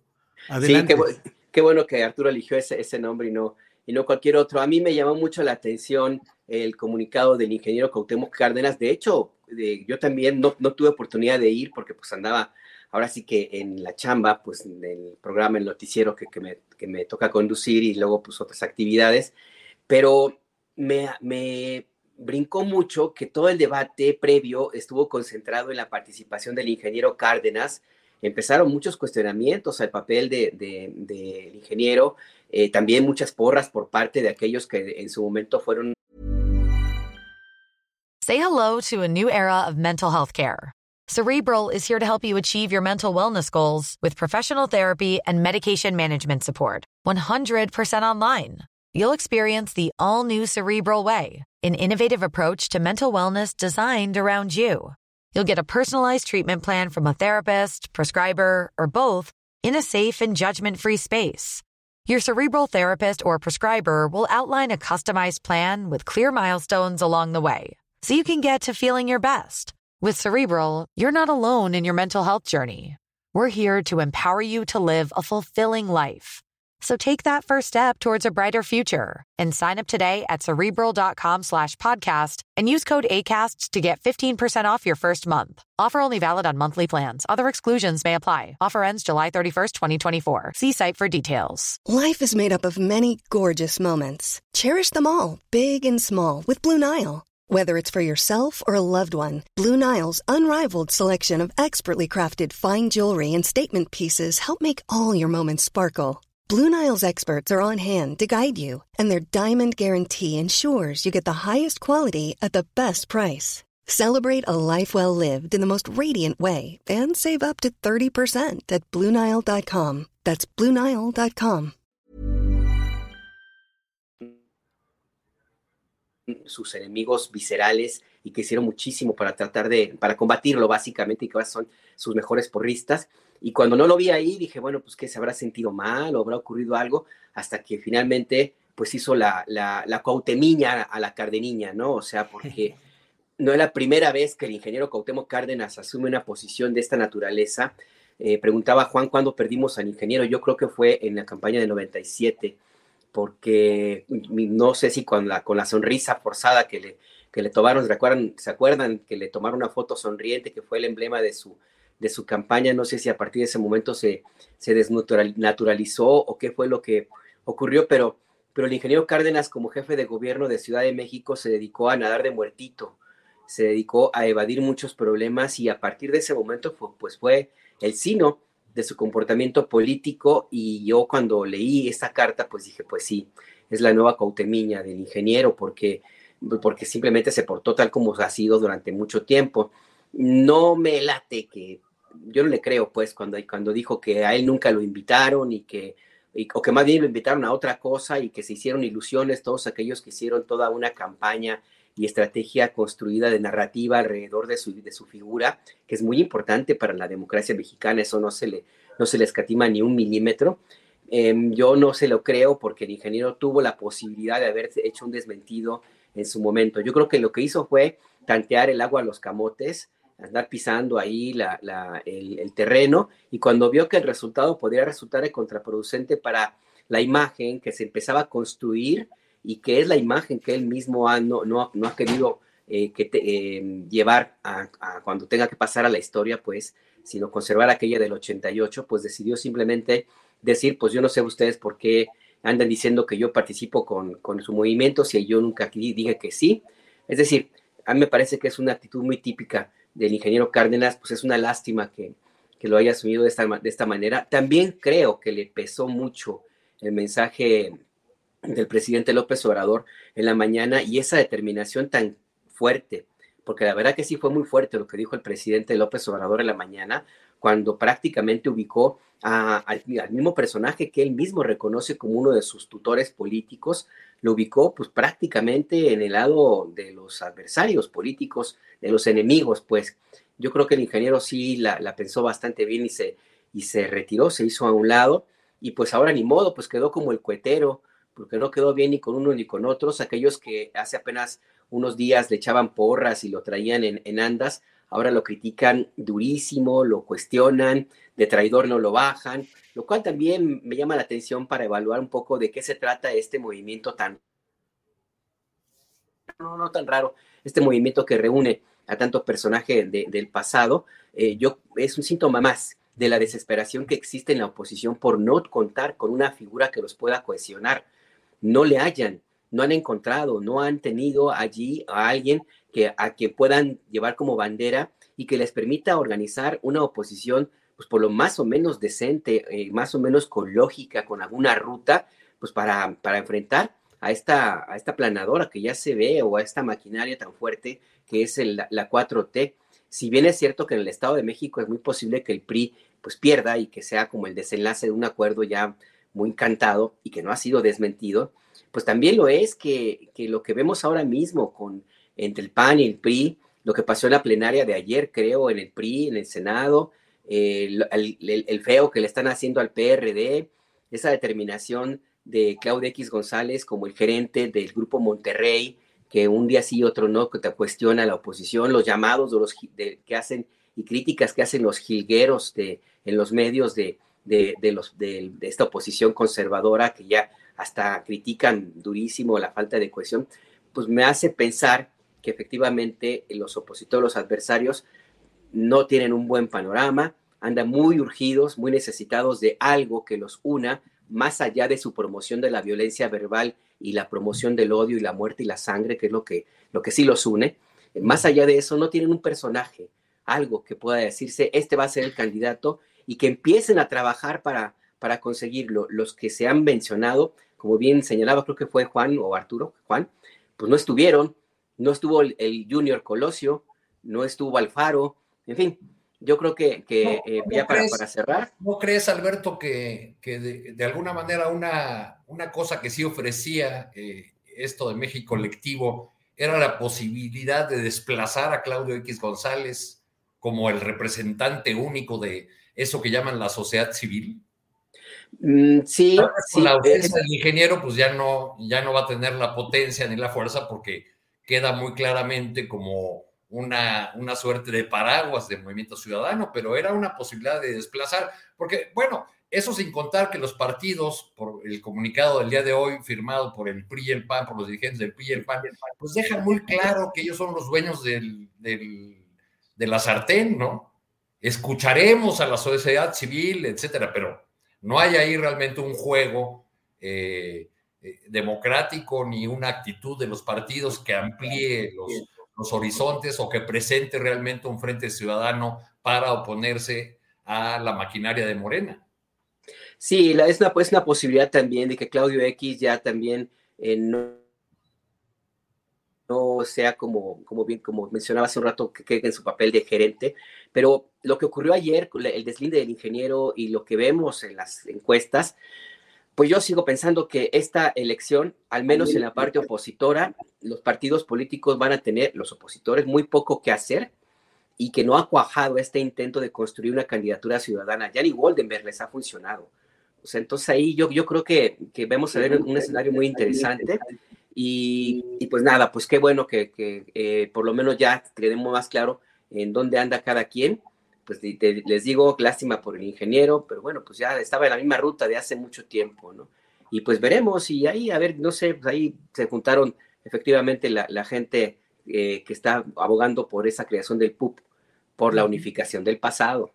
por la unificación del pasado. Mira, antes de que quede, antes de que queden ahí las cosas imprecisas, en realidad el partido de la unificación hay una entrevista que ha hecho Héctor Benavides en Milenio al señor Hermenegildo López Torres, conocido como el Maestro Torres, que es el verdadero fundador de lo que es el Partido por la Unificación de los Pendejos, así llamado el PUP famoso. Y él dice que lo fundó em, eh, pensando pues en que en realidad son un montón. Dice que hay eh, que es el partido que tiene el mayor número de afiliados en el mundo, a pesar de que algunos son tan pendejos que ni siquiera se han dado cuenta de que están en ese partido. Y dice que se creó en un movimiento en Monterrey, de donde vive ese personaje, el maestro Torres, que fue resultado de las reflexiones del tarimismo. Y le pregunta a Héctor Benavides, ¿y qué es eso del tarimismo? Dice, es una práctica que hacíamos algunos amigos en la alberca del Círculo Mercantil mutualista en 1958, cuando nació el partido. Dice, eran diálogos que teníamos acostados y casi encuerados, tomando el sol en unas tarimas que había alrededor de la alberca. Así es que es el origen del famosísimo PUP, Partido por la Unificación de los Pendejos. Juan Becerra Cost, sí, Arturo. No es el que yo digo, ¿eh? sí, sí, ya sé. A lo mejor les funciona la sensibilidad a esos políticos, ¿no, Julio?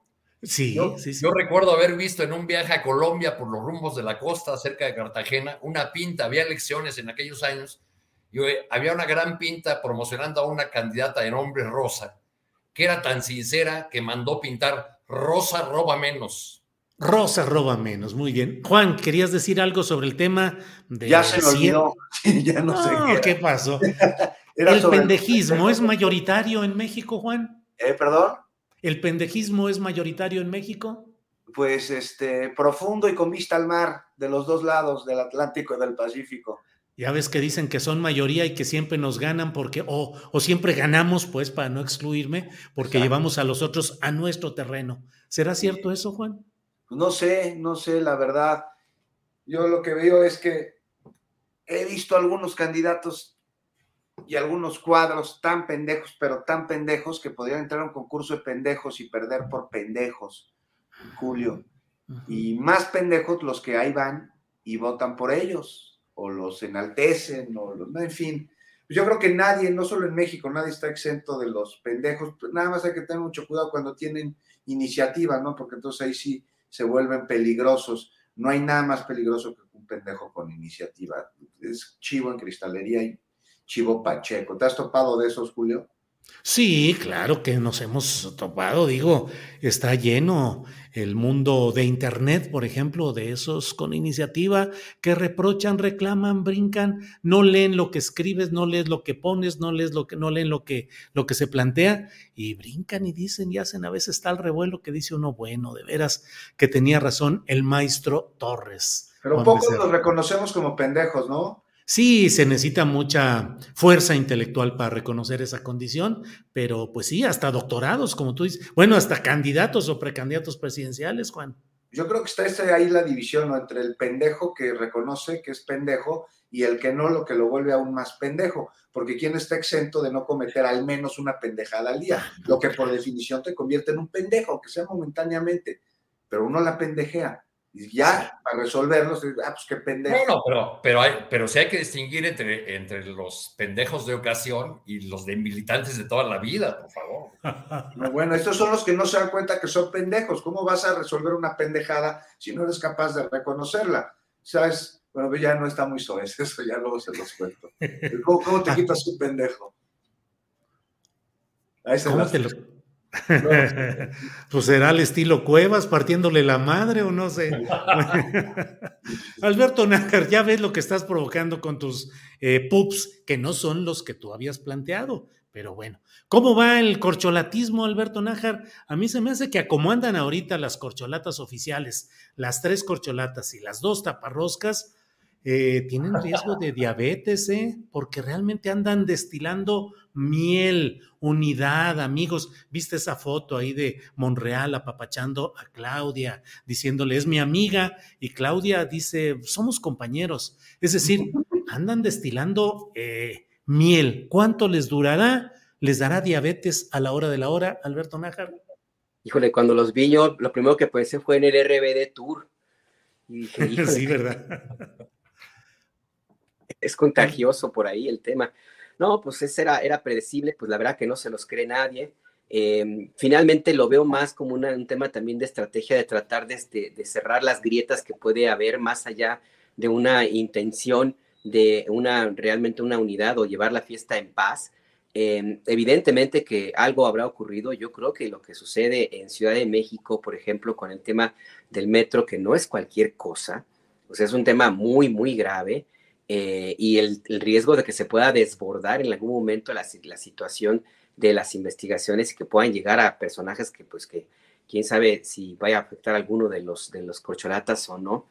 Yo también creo que eh, es como una, pues una, sí, una, una especie de, estrategia más bien mediática, em, una, una, forma también de hacer una especie de, de pausa, echar, dar un paso hacia atrás, si ustedes quieren, para pues para por lo menos contemplar la situación un poco con más, con más calma, más allá que una verdadera intención de llevar, como les digo, la fiesta, la fiesta en paz, porque los trancazos estuvieron de a peso en los últimos días y pues se habrán dado cuenta de que no es lo más recomendable para mantener la, la presencia de Morena en las encuestas eh, hacia arriba.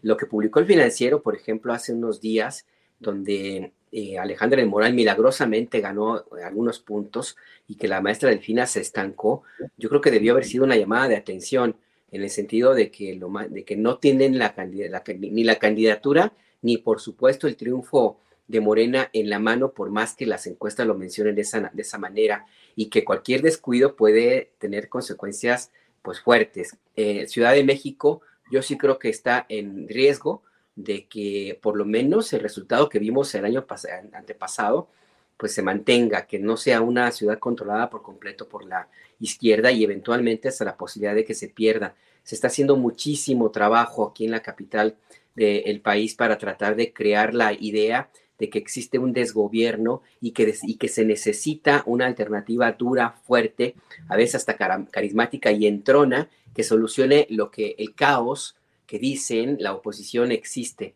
Y lo que sucede en el metro, pues es un ejemplo clarísimo de cómo puedes tú crear la percepción de una falta de gobierno y pegarle directamente a la base importante de la 4T, que son los pobres, que es las personas que utilizan mayoritariamente el metro porque no tienen otra, otra alternativa.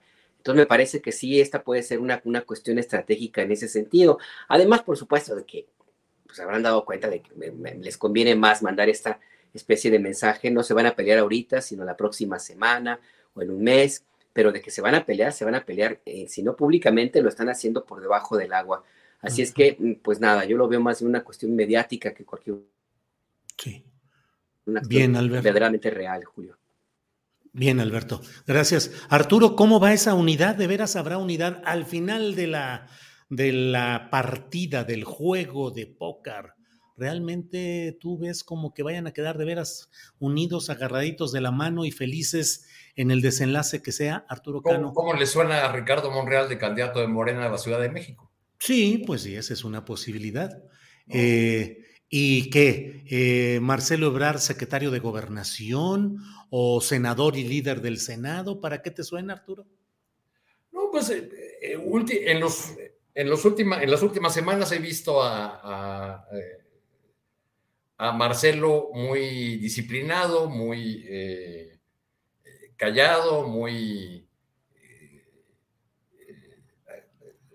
atento a las, a las reglas que que se han ido definiendo para hacia la candidatura. Quizá iba a decir, muy alineado al 12, pero ya no supe ni qué quería decir, así es que olvídalo.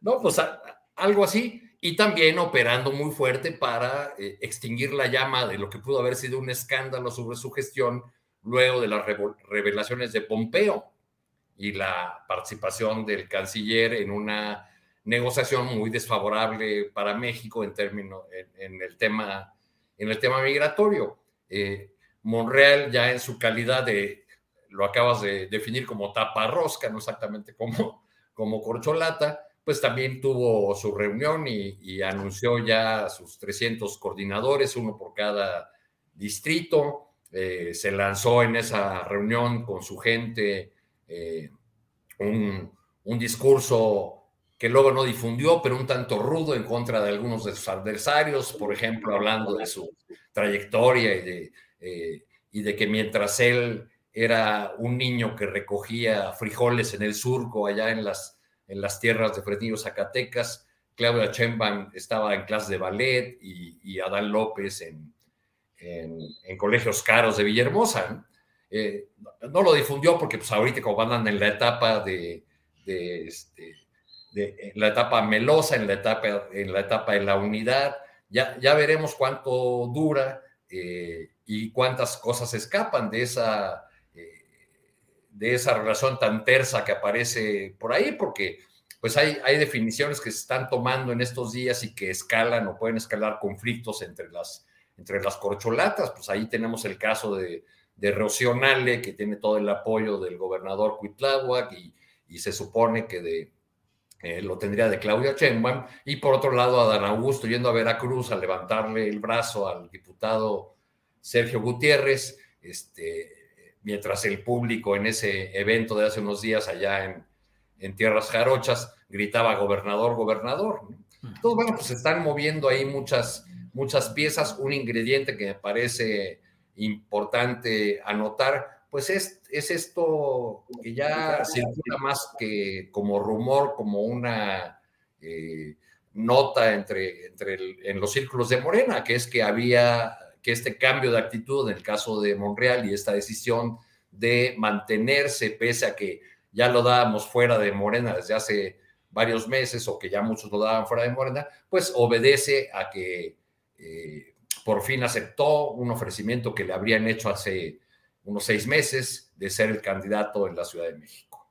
Trae además un juego eh, Monreal por sí mismo, pero también permite que su equipo juegue para otra de las corcholatas. Es muy clara la, presencia de Néstor Núñez, que fue eh, quien sucedió a Monreal en la alcaldía Cuauhtémoc, en la campaña de Dan Augusto. Ahí está Néstor con toda su gente y al mismo tiempo está encargado Néstor Núñez, hijo del exgobernador de Tabasco, Arturo Núñez, de coordinar la mitad de los estados del país para Monreal. La otra mitad del país la tiene la hija de Monreal, Katy Monreal. Vaya, vaya.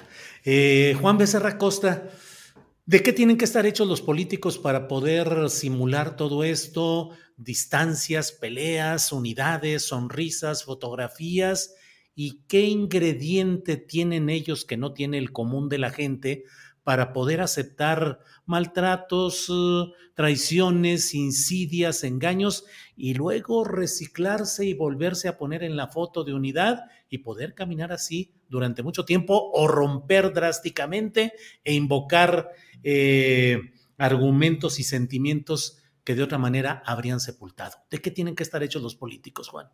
Uy, de una serie de elementos que parten de uno solo, que es tener bien claro a dónde se dirigen, cuál es su motivación, qué es aquello que los hace levantarse de la cama y soportar todo esto que acabas de mencionar, Julio. Y una vez que se tiene muy claro eso, pues colmillo, experiencia, un buen grupo de asesores y no todos lo tienen. Mira, hay en el estudio, qué, bueno que preguntas eso, hay en el estudio del comportamiento de las personas algo que es muy bueno tener claro. Cuando alguien inicia una oración negando lo que ésta pueda sugerir, al negarlo, afirma. A ver, ¿qué quiero decir con esto? No estamos divididos, ¿quiere decir que sí lo están? Sí, mira, no es que, no es que me caiga mal, pero Boric ha sido una decepción para la verdadera izquierda. Ahí se está intentando justificar un prejuicio eh, de un prejuicio la afirmación que viene después. Me enteré que vas a hacer una comida, Julio, con todos los colaboradores de Astillero. No es que te esté llamando para que me invites, pero te recomiendo un lugar donde sirven muy buenas margaritas. ¿eh? Hasta chantaje suena, ¿no? Bueno, cuando se repite la palabra unidad como afirmación, es que esta hace falta, pero no hace falta decirlo para darnos cuenta de que está sucediendo y de que la sucesión presidencial puede ser un asunto liberador de todo esto que acabas de mencionar, de todos estos demonios. Así lo ha sido siempre. Y la transformación de ello no está en el gobierno, sino en la gente, en la ciudadanía. Eso es la cuarta transformación, es un movimiento gestado desde la oposición política que a través de un proceso electoral llegó al poder en el gobierno, no como el triunfo, sino como la continuación del proceso cuyo triunfo real aún está por verse y depende de un cambio cultural en muchos aspectos del país, este, pues para volver la, de raíz las conductas que como mecanismo de defensa tuvieron que ser utilizadas por siglos de abusos. Entonces tu pregunta al principio, ¿cómo le hace el político para aguantarse, no? Para sonreír en la foto, que vimos que algunos no sonríen muy bien.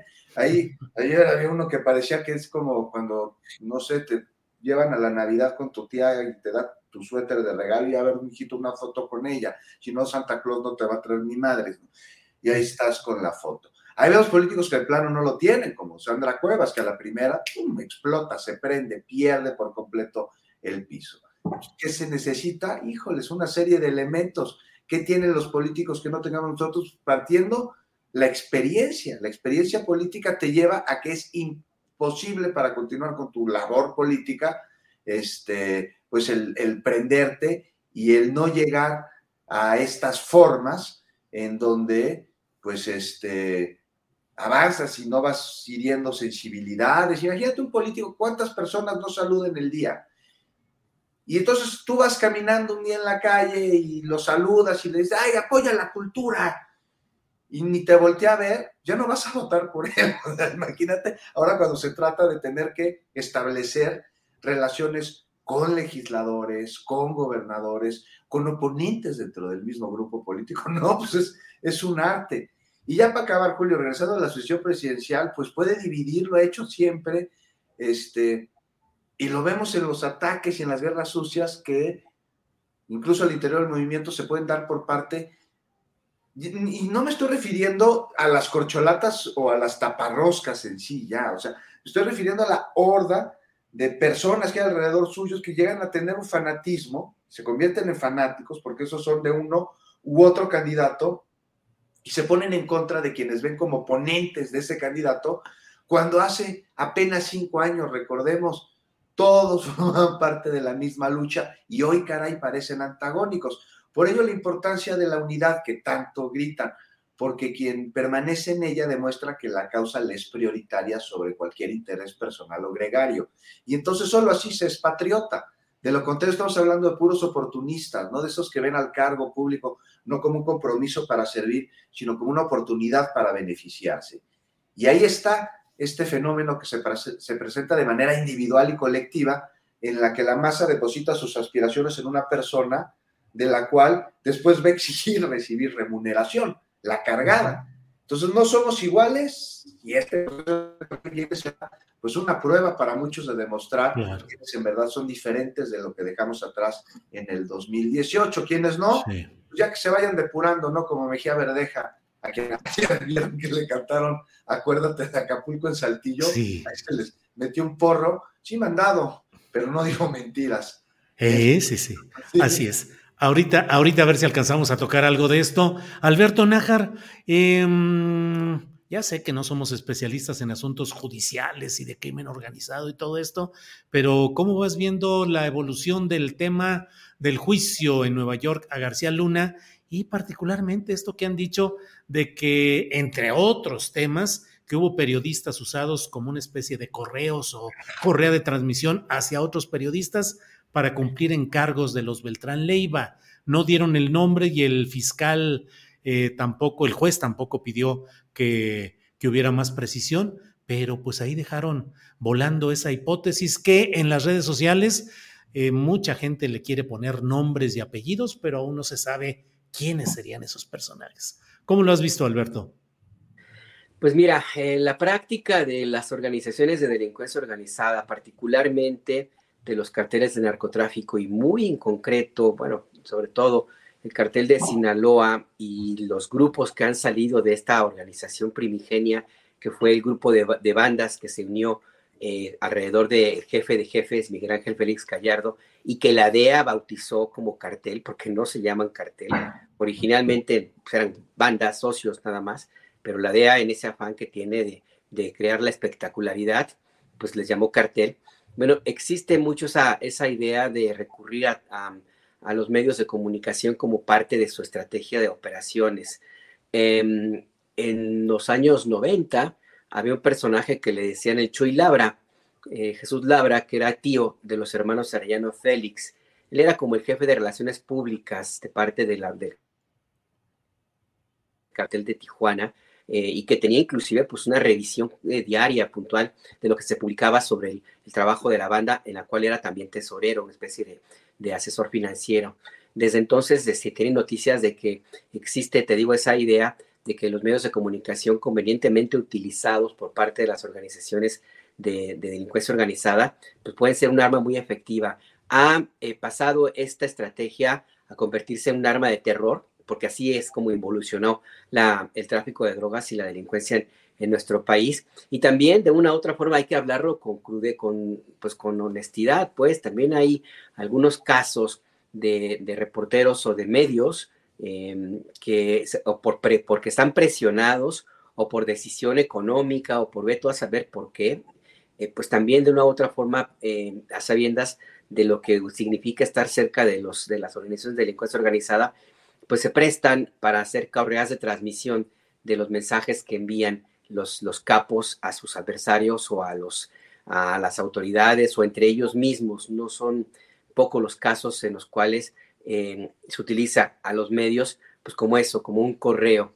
en Tamaulipas, por ejemplo, es la, presión en contra de los diarios, por ejemplo, el Mañana, que es uno de los periódicos más viejos del, del noreste de, de, nuestro país, ha tenido que ha enfrentado una andanada de, de, amenazas, este, señalamientos, bombazos, asesinatos, pues por la presión del grupo de cartel del Golfo y sus derivados para obligarlos a que publiquen lo que ellos quieren.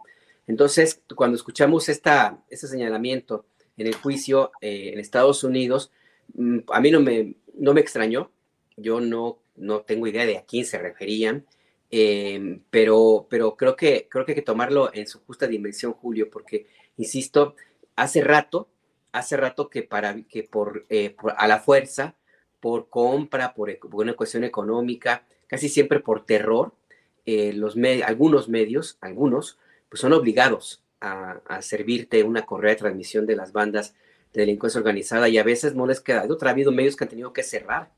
Ha habido asesinatos de periodistas, pero montones por parte de la delincuencia organizada, eh, justamente por, pues, por, una forma también de, de ejercer presión em, y, de mandar mensajes de, de, terror. Se llegó al extremo en algún momento por parte de los Zetas de mandar mensajes de terror al, asesinar a algunos tuiteros y tuiteras, como una forma de decir, pues ni siquiera en las redes sociales están, están a salvo, ¿no? Entonces, insisto, no me, no me, no me extrañó. Eh, a los estadounidenses puede ser que eh, algunos les sorprenda, no es más que una muestra de la realidad que por desgracia, por desgracia se vive en nuestro país. De andarle buscando nombre y apellido, pues también hay que tener cuidado porque se puede confundir el, ánimo o el desánimo en contra de algunos comunicadores y se pueden crear linchamientos que me parecerían muy injustos, ¿no? Yo creo que hay que tener cuidado ahí, no podemos prestarnos a, ningún juego de esa, de esa naturaleza y pues ya, ya saldrá, los nombres van a salir, nada más cosa de tener paciencias, paciencia, pero yo creo que no se vale el tratar de encontrar un responsable, inclusive entre aquellos comunicadores que puede ser que nos caigan bien o nos caigan mal. Yo creo que no va por ahí, Julio. Bien, Alberto. Eh, Arturo Cano, mmm, ayúdanos a entender qué relajo es este con la eh, posible candidatura de Rocío Nale en Veracruz, que la Suprema Corte de Justicia de la Nación ha determinado declarar inconstitucional la porción normativa de la reforma que hizo el Congreso local de Veracruz, en la que se añadió que podría ser considerado veracruzano o veracruzana la persona que tuviera hijos nacidos ahí, aunque esa persona no hubiera nacido en la propia entidad. Pero solo es esa parte. Subsisten las otras dos, que son la posibilidad de ser nativo del propio Estado o bien tener una residencia efectiva de no más de, de cuando menos cinco años en el Estado. Y la verdad, pues es que la práctica política la conocemos. Eh, Mauricio Curi es nacido en, en Orizaba, Veracruz, y es el gobernador panista de Querétaro. Eh, Ernesto Rufo Appel nació en San Diego, California, y gobernó Baja California. En fin, y se ha hecho mucho. El señor Murat nació en, en la Ciudad de México y gobernó Oaxaca. Andrés Manuel López Obrador nació en Tabasco y gobernó la Ciudad de México. Así es. Sin embargo, se ha venido. Y ahí anda en Morelos, en Cuernavaca. Pues sí. Bueno, primero, primero, venimos de, de, esa regla absurda que en algunos estados prevaleció durante más o ha prevalecido durante más tiempo. Eh, en algunos estados que son más celosos de, de su eh, oriundez. oriundez o de su eh, de, solo, de solamente tener personas nativas como si eso significara algo relacionado con la pureza o con cierto compromiso, pues han prevalecido esas reglas durante más tiempo. Lo que me llama la atención mucho es eh, la declaración del gobernador de Veracruz, Cuitláhuac eh, García, quien dice que por supuesto que, la ahora secretaria de Energía, Rocío Nale, puede ser candidata eh, porque cumple con el, requisito de la residencia de, cinco años. Entonces viene la pregunta, entonces, ¿por qué había necesidad de reformar la constitución con local de Veracruz? Con un añadido eh, que parecía con dedicatoria. Eh, el gobernador Cuitláhuac reprocha a la prensa y dice que la prensa fue la culpable de bautizarla como la ley Nale. Pues puede ser, pero pues ellos hicieron la reforma. ¿Qué necesidad tenían de hacer una reforma eh, de esta naturaleza? O, quizá por ahí perdido en el espacio hay alguna declaración de la secretaria de Rocío Nale diciendo que ella sí iba a vivir a Villahermosa. este, y con eso se rompía la continuidad de los cinco años. No, de verdad no, no entiendo. Ya el presidente se refirió el día de hoy al, al tema y dice que la, la titular de, de energía eh, pues cumple con el requisito y que no hay ningún problema para, para que fuera. Yo veo así un, un, desgaste innecesario, o tal vez quisieron amarrar o, o tener más segura la, la, posibilidad de que no, eh, de que una impugnación de, de la clase política veracruzana priista, que se las gasta rudas, eh, pudiera descarrilar una eventual candidatura de la, de la secretaria Nali. A esto se añade eh, el, el, reciente acto de respaldo del muy poderoso secretario de Gobernación, Adán Augusto López, en favor de otro aspirante o suspirante o corcholata veracruzana, el diputado Gutiérrez. Arturo, ¿y cómo va Morena ahí en Veracruz? Hay opiniones muy encontradas. Hay quienes aseguran que el gobierno de Coitlagua García ha sido muy desalentador, muy eh, fofo, poco fuerte ante la necesidad de gobernar bien un estado tan difícil como es Veracruz. ¿Ves que Morena mantenga la viabilidad de mantenerse en el poder o que Acción Nacional, los Yunes o quienes pueden ser los rivales reales en Veracruz, Arturo?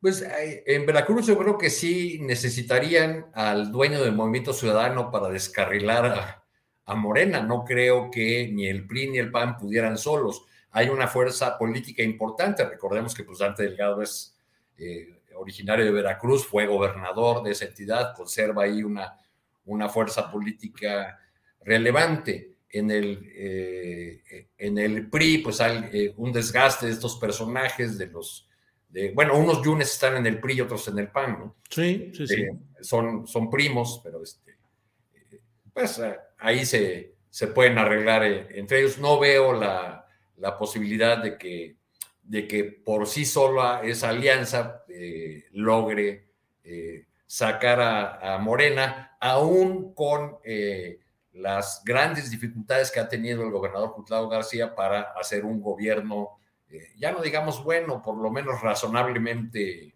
correcto. Bien, Arturo. Eh, Juan Becerra Costa, ya estamos en la parte final, son las 2 de la tarde con 48 minutos. ¿Qué tema quieres eh, plantear en esta parte final? Por favor, Juan. Pues mira, podríamos hablar también de este asunto de Nale, me parece que ya fue este Arturo súper contundente con ello. ¿Qué te parece si nos vamos con el tema que tiene que ver con el, el, el PRD y el PAN en, en, en, las alianzas y la alianza que no se dio, o sea que van sin el PRD, el PAN y el PRI, ¿te gusta? Adelante, sí, Juan, adelante, por favor. Si es que, híjole, ¿no? Ahí están, sin el PRD ya en las alianzas para las elecciones que vienen, pero uno se pregunta también qué presencia podría llegar a tener el PRD en los estados en los que hay elección este año y en la federal. O sea, el PRD tiene más dirigentes que votantes en la actualidad. Más tiene más dirigentes que legisladores y a pesar de que hicieron trampa, porque algunos de ellos llegaron por otros partidos. Como Mancera. Sí, exacto. Nada, hay que hacer una reflexión aquí rápida sobre el PRD, porque nada queda de aquel partido que es hoy una organización ahí de derecha que ostenta el nombre del partido que alguna vez fue el de izquierda en nuestro país. Ayer yo escuchaba a Jesús Zambrano hablar maravillas de Cuauhtémoc Cárdenas en defensa de lo que el presidente dijo sobre él, reclamando al presidente Jesús Zambrano por hablar así de líder del movimiento de izquierda que nace del Frente Democrático Nacional. Pero no escuché a Jesús Zambrano hablar sobre por qué Cuauhtémoc Cárdenas se salió del PRD y no habló sobre el cauce que tomó, no habló tampoco del cochinero que hubo y que hay. Entonces quisiera ver la cara yo, imagina ya que se anda reclamando Jesús Zambrano, de Berto Castillo, de grandes hombres de izquierda eh, que militaron bajo el sol azteca, quisiera verles la cara, qué cara habrían puesto cuando Ricardo Anaya fue su abanderado, ¿no? cuando fue el candidato del PRD. Oye, cuando oye Juan, Juan, ¿a quién candidateó Zambrano aparte de Mancera? Hubo alguien más, ¿no? No me acuerdo. A Silvano Aureoles. Ah, el fin de semana pasado. Sí. Ahí en Ixtapan de la Sal. Imagínate, o sea, imagínate la cara de, los grandes de izquierda cuando Ricardo Anaya estaba celebrando en 2018 el aniversario del PRD. O sea, que el PRD conserva nada más su registro. Y como va la cosa, no creo que lo vaya a sostener mucho más. Y en 2015 se nos avisó cuando la Ciudad de México se puso morena después de tanto sol.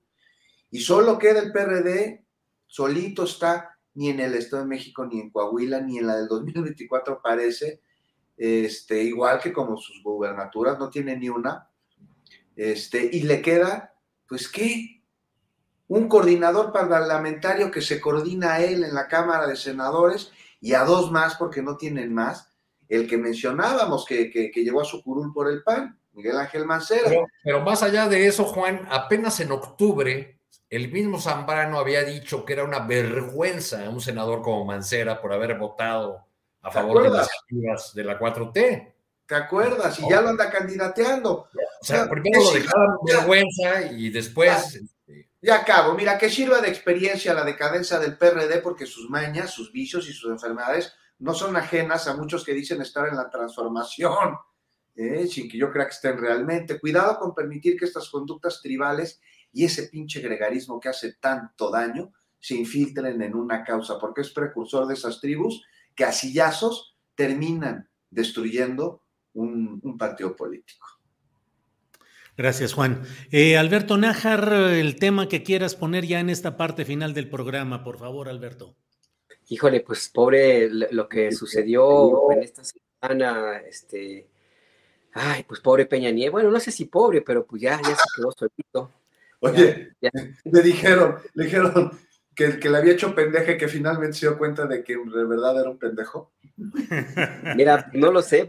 La, la verdad que, que, hay muchas especulaciones por ahí. Hubo alguno, alguien por ahí que se portó bastante decente, Alberto Tavira, que es uno de los eh, periodistas más sabios en ese tipo de temas pol eh, político, espectáculos que dijo, bueno, pues le cabe la posibilidad de que haya pensado eh, Peña Nieto de que necesitaba proteger a Tania, a su, a su ex, y la sacó de su lado para que no, la, no involucrarla en el escándalo y en todo lo que le viene a Enrique Peña Nieto en este año, la pérdida del Estado de México a manos de la, maestra Delfina, las investigaciones que puede haber y que necesariamente van a surgir en Nueva York, porque eh, Genaro García Luna, fue contratista de Enrique Peña Nieto y el argumento principal de los abogados defensores de García Luna es que la fortuna que tanto se le reclama a este personaje la obtuvo por contratos con el gobierno. ¿Con qué gobierno? Con el de Peña Nieto.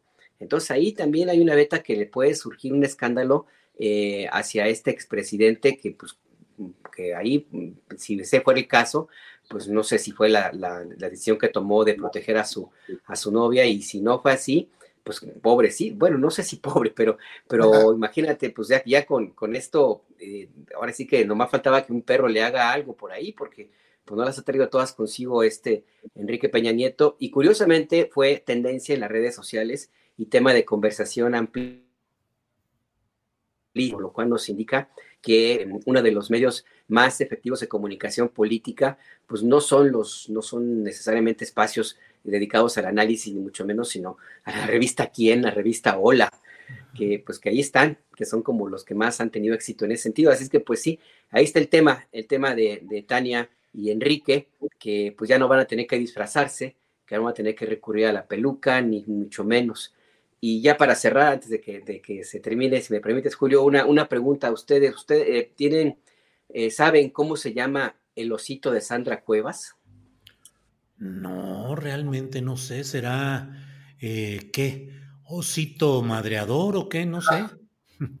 No lo sé. La, la, yo me hice esa pregunta. Andas con preguntas muy profundas. Ya eh, siguiéndole por esa línea, les iba a preguntar. ¿Y saben ustedes quién es la Sandra Cuevas de las Niñas Bien?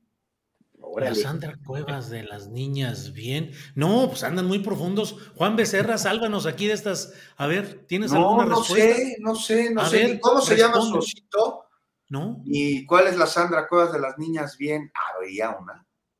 A ver, Alberto, ¿cuál es, cómo se llama el osito? No, pues no lo sé. Yo, yo pensé cuando la vi que estaba organizando a sus empleados para que marcharan y enseñándoles ahí la disciplina militar, me acordé de ese personaje de un programa de Eugenio Derbez, de vecinos, de Don Roque, que también traía un, un, osito que le hablaba, lo saludaba, a su compañero lo vestía de acuerdo con el momento propicio y era militar, militar retirado. Entonces yo pensé, pues no será que el, el osito de Sandra Cueva se llame Rambo, como el de, el de Paul Ortín, porque si es así, pues imagínate, ¿no? Sandra Cueva, la Paul Ortín de la política. Pues ya están poniendo, ya están poniendo aquí desde albures y demás cosas. Elijo alguno más suave. Jorge Mendieta dice buchoncito. Ah, Sandy Natura dice osito madreador. Enrique Hernández dice osito bimbo. Bernardino oso libidinoso. Bueno, pero esa de buchoncito ahí va. Y se me hace que Bernardino se proyectó, ¿eh? que ahí medio le gusta Sandra Cuevas. a ver, bueno, ahí la siguiente respuesta. Muy Lelutier, muy eso del oso libidinoso, ¿no? Es un personaje en una canción de, este, de esta maravilla de músicos argentinos, de, de Luthier, que por cierto van a estar en México próximamente, creo, en su gira de despedida. Ándale, ¿cuándo va a ser? ¿En qué mes no sabes? Eh, eh, creo que es en, eh, a fines de marzo, eso lo voy a checar la próxima semana, les digo. Claro, bueno. ¿Cómo pues se llama? ¿Cómo se llama Arturo? No se llama Lea Limón, ¿verdad? a ver. Estaba pensando yo en un, artículo de muy mal gusto que escribió Guadalupe Loaesa en contra de Claudia Sheinbaum, ah. que, me parece realmente ofensivo, bueno, pero últimamente esta columnista eh, utiliza expresiones muy desafortunadas, de muy mal gusto y muy, eh, eh, digamos que no son acordes con su condición de niña bien. Vaya, vaya. Pues eh, Arturo Cano, te toca cerrar el changarro con la reflexión que quieras ya en esta parte final del programa, por favor. Pues yo no me quiero quedar con una imagen que había pensado, porque mi pecho no es bodega, de la reunión de, del punto de partida, imaginando a México como un restaurante que durante 35 años ha tenido a los mismos cocineros. Nos han servido el banquete de la desigualdad, el banquete de la violencia, el banquete de la polarización en gran parte construido por ellos, y cada tanto se les ocurre presentarnos la misma receta, pero con un nuevo empaque o con otros nombres, y llamarle eh, la nueva propuesta de país, que es la, la, cosa que parece más chocante de esta, de esta propuesta. El problema de estos cocineros, eh, pues es que ya todos están en, en, en posición más bien de retiro y que ahora no tienen ni un sartén para cocinar nada de lo que, de lo que antes le recetaron al país. Oye, Arturo, y ese restaurante que piensa no se llama La Polar, ¿verdad? Digo, por aquí. la polaca. La polaca. Se llama. La polaca. No, ya se fueron eh, fuertes con eso. Bueno, pues Juan, gracias. Juan Becerra Costa, gracias. Buenas tardes. Muy buenas tardes, Julio, Arturo, Alberto y pues a todos los que nos acompañan, siempre un gusto estar aquí. Un abrazo, Adriana, como siempre. Juan, antes de irnos, hay quienes preguntan, por favor, ¿qué es el Rubicón? Dicen algunos, digo, ah, el Rubicón, muchos lo saben, pero... Un río, un río que está en la, en la parte norte de la península italiana, entonces Julio César, si cruzaba el Rubicón con su ejército, estaba, digamos, de alguna manera en contra del entonces Imperio Romano en desacato y si lo cruzaba se declaraba la guerra y se le declaraba a Julio César y a todas sus tropas traidores al imperio romano. Entonces, si cruzaba el Rubicón con su ejército, tenía que enfrentarse para entonces subir al poder. Y eso es lo que hizo. Y dijo, la suerte está echada. Cuando tiró los dados, alia cacta es, dijo en latín, y cruzó el Rubicón, pues ya con eso declarando la guerra, una guerra civil dentro del imperio romano, al cual después accedió como emperador como César, y bueno, pues ahí es, ahí es la historia. Si no cruzaba el Rubicón, seguía siendo, formando parte del ejército romano, este, si lo cruzaba, se declaraba traidor, y pues eso es lo que hizo. Es el point of no return que le dicen los gringos, el punto de no regreso. Bien, Juan, gracias. Alberto Nájar, gracias, buenas tardes. Eh, gracias. Gracias, gracias Julio, gracias Arturo, Juan, Adriana. Por ahí dicen que el nombre más adecuado es para, para la mascota, el, peluche de Sandra Cuevas es Monroso. Monroso, ándale, sí, es una buena combinación. Gracias, Alberto. Arturo Cano, gracias, buenas tardes. Muchas gracias, gracias compañeros de mesa y sobre todo gracias a todas las personas que nos, nos siguieron en esta transmisión. Gracias y hasta la próxima. Bien, pues son las 3 de la tarde con un minuto, no se vaya porque estamos de inmediato con mi compañera Adriana Buentello. Adriana, ya estamos aquí. ¿De qué te estás riendo, Adriana? nada, nada, nada. El monroso, los nombres que le están poniendo. El, oso buchono, ¿cómo era? Este, buchonoso, sí, buchoso, sí. Bueno, bueno. Y siguen, ¿eh? Siguen aquí, mira, violentoso. Sí, monrealoso. Monrealoso está, más Está bueno. Osito Monrealito. Eh, también Juan Garrison tenía su muñeco, aquel personaje de los polivoces, que era un soldado ahí, Juan Garrison, de todo. En vez de que pongan albures, pongan likes, dice Arturo Lechuga Lozano, pues sí. ponen algo, qué, qué feo, los albures no, nada que ver. Yo no sé, sí, pero sí, sí, yo empecé a ver en algunos momentos que sí empezaron pues con algunas cosas porque se presta ese, lo del oso se presta para esas cosas. Pero bueno, eh, Adriana, ¿qué tenemos ya en esta parte final del programa? Pues, Julio, empecé a leer el comunicado del Partido de la Revolución Democrática, de la Revolución Democrática y fíjate que pues de pronto, no sé, me, recuerda a, las relaciones cuando te hacen ghosting, cuando no te invitan a la fiesta y tú todavía ahí sigues, ¿no? bueno, fíjate que el PRD en este comunicado dice, bueno, que va a seguir de la mano de la sociedad civil. ¿Cuál sociedad civil? Quisiera saber, pero, pero bueno, para eh, que pensando en las candidaturas principales para el 2024 se deposite en manos de la sociedad civil nuevamente la elaboración de un procedimiento democrático abierto, transparente e incluyente para que sea ella, la sociedad civil, la que organice el proceso de selección de estas candidaturas y no sea conducido por uno o dos partidos o ninguno de los partidos de la coalición. También dice Julio aquí en este comunicado, en este posicionamiento, el PRD, que quiere dejar muy claro que mantienen su vocación para ganar las elecciones como coalición en el Estado de México y en Coahuila también, que se mantienen firmes en la defensa del INE. Y dice que rumbo al 24, igualmente estamos convencidos de que debemos fortalecer la coalición Va por México e incluso ampliarla con otras fuerzas políticas. El PRD dice refrenda su compromiso de seguir caminando de la mano de la sociedad civil para que seleccionemos las mejores candidaturas y que no quede en manos de ningún partido político este proceso como algo exclusivo. Julio, pues sociedad civil mencionada en diversos momentos en este comunicado, pero bueno, no me queda muy claro, no sé si a ti particularmente a qué se refiere sociedad civil, si fue un poco también a este evento de México colectivo que como ya mencionaban los colegas, pues hay muchos más bien eh, personajes exes, ¿no? De todos los estos, todos estos cargos que tuvieron en algún momento en el gobierno, Julio, ¿cómo ves? Es un síndrome de soledad política no asumida.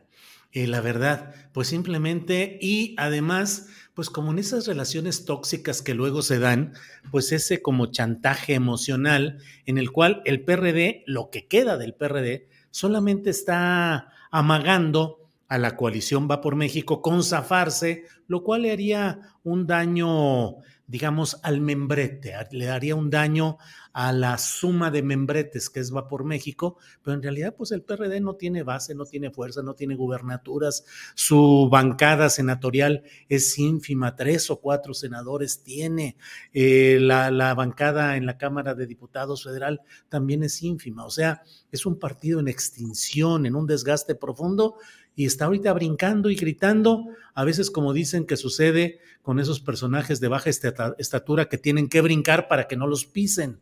Y eso está haciendo ahorita el PRD y el propio Jesús Zambrano. Hace ruido, pues ¿cuál sociedad civil? Ya quisiera el PRD poder conjuntar a algo de militancia formal, pero pues es discurso, es acomodo y es un chantaje de un PRD solitario en proceso de liquidación política, pues que grita para que no lo aplasten.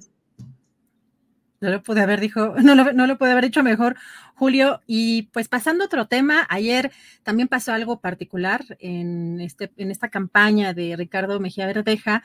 Fíjate que pues denuncian también, por supuesto, el propio Ricardo Mejía Verdeja que buscaron reventar un evento, un meeting. Eh, se subió o, o, le dieron el micrófono a una persona que le criticó en el tema de seguridad.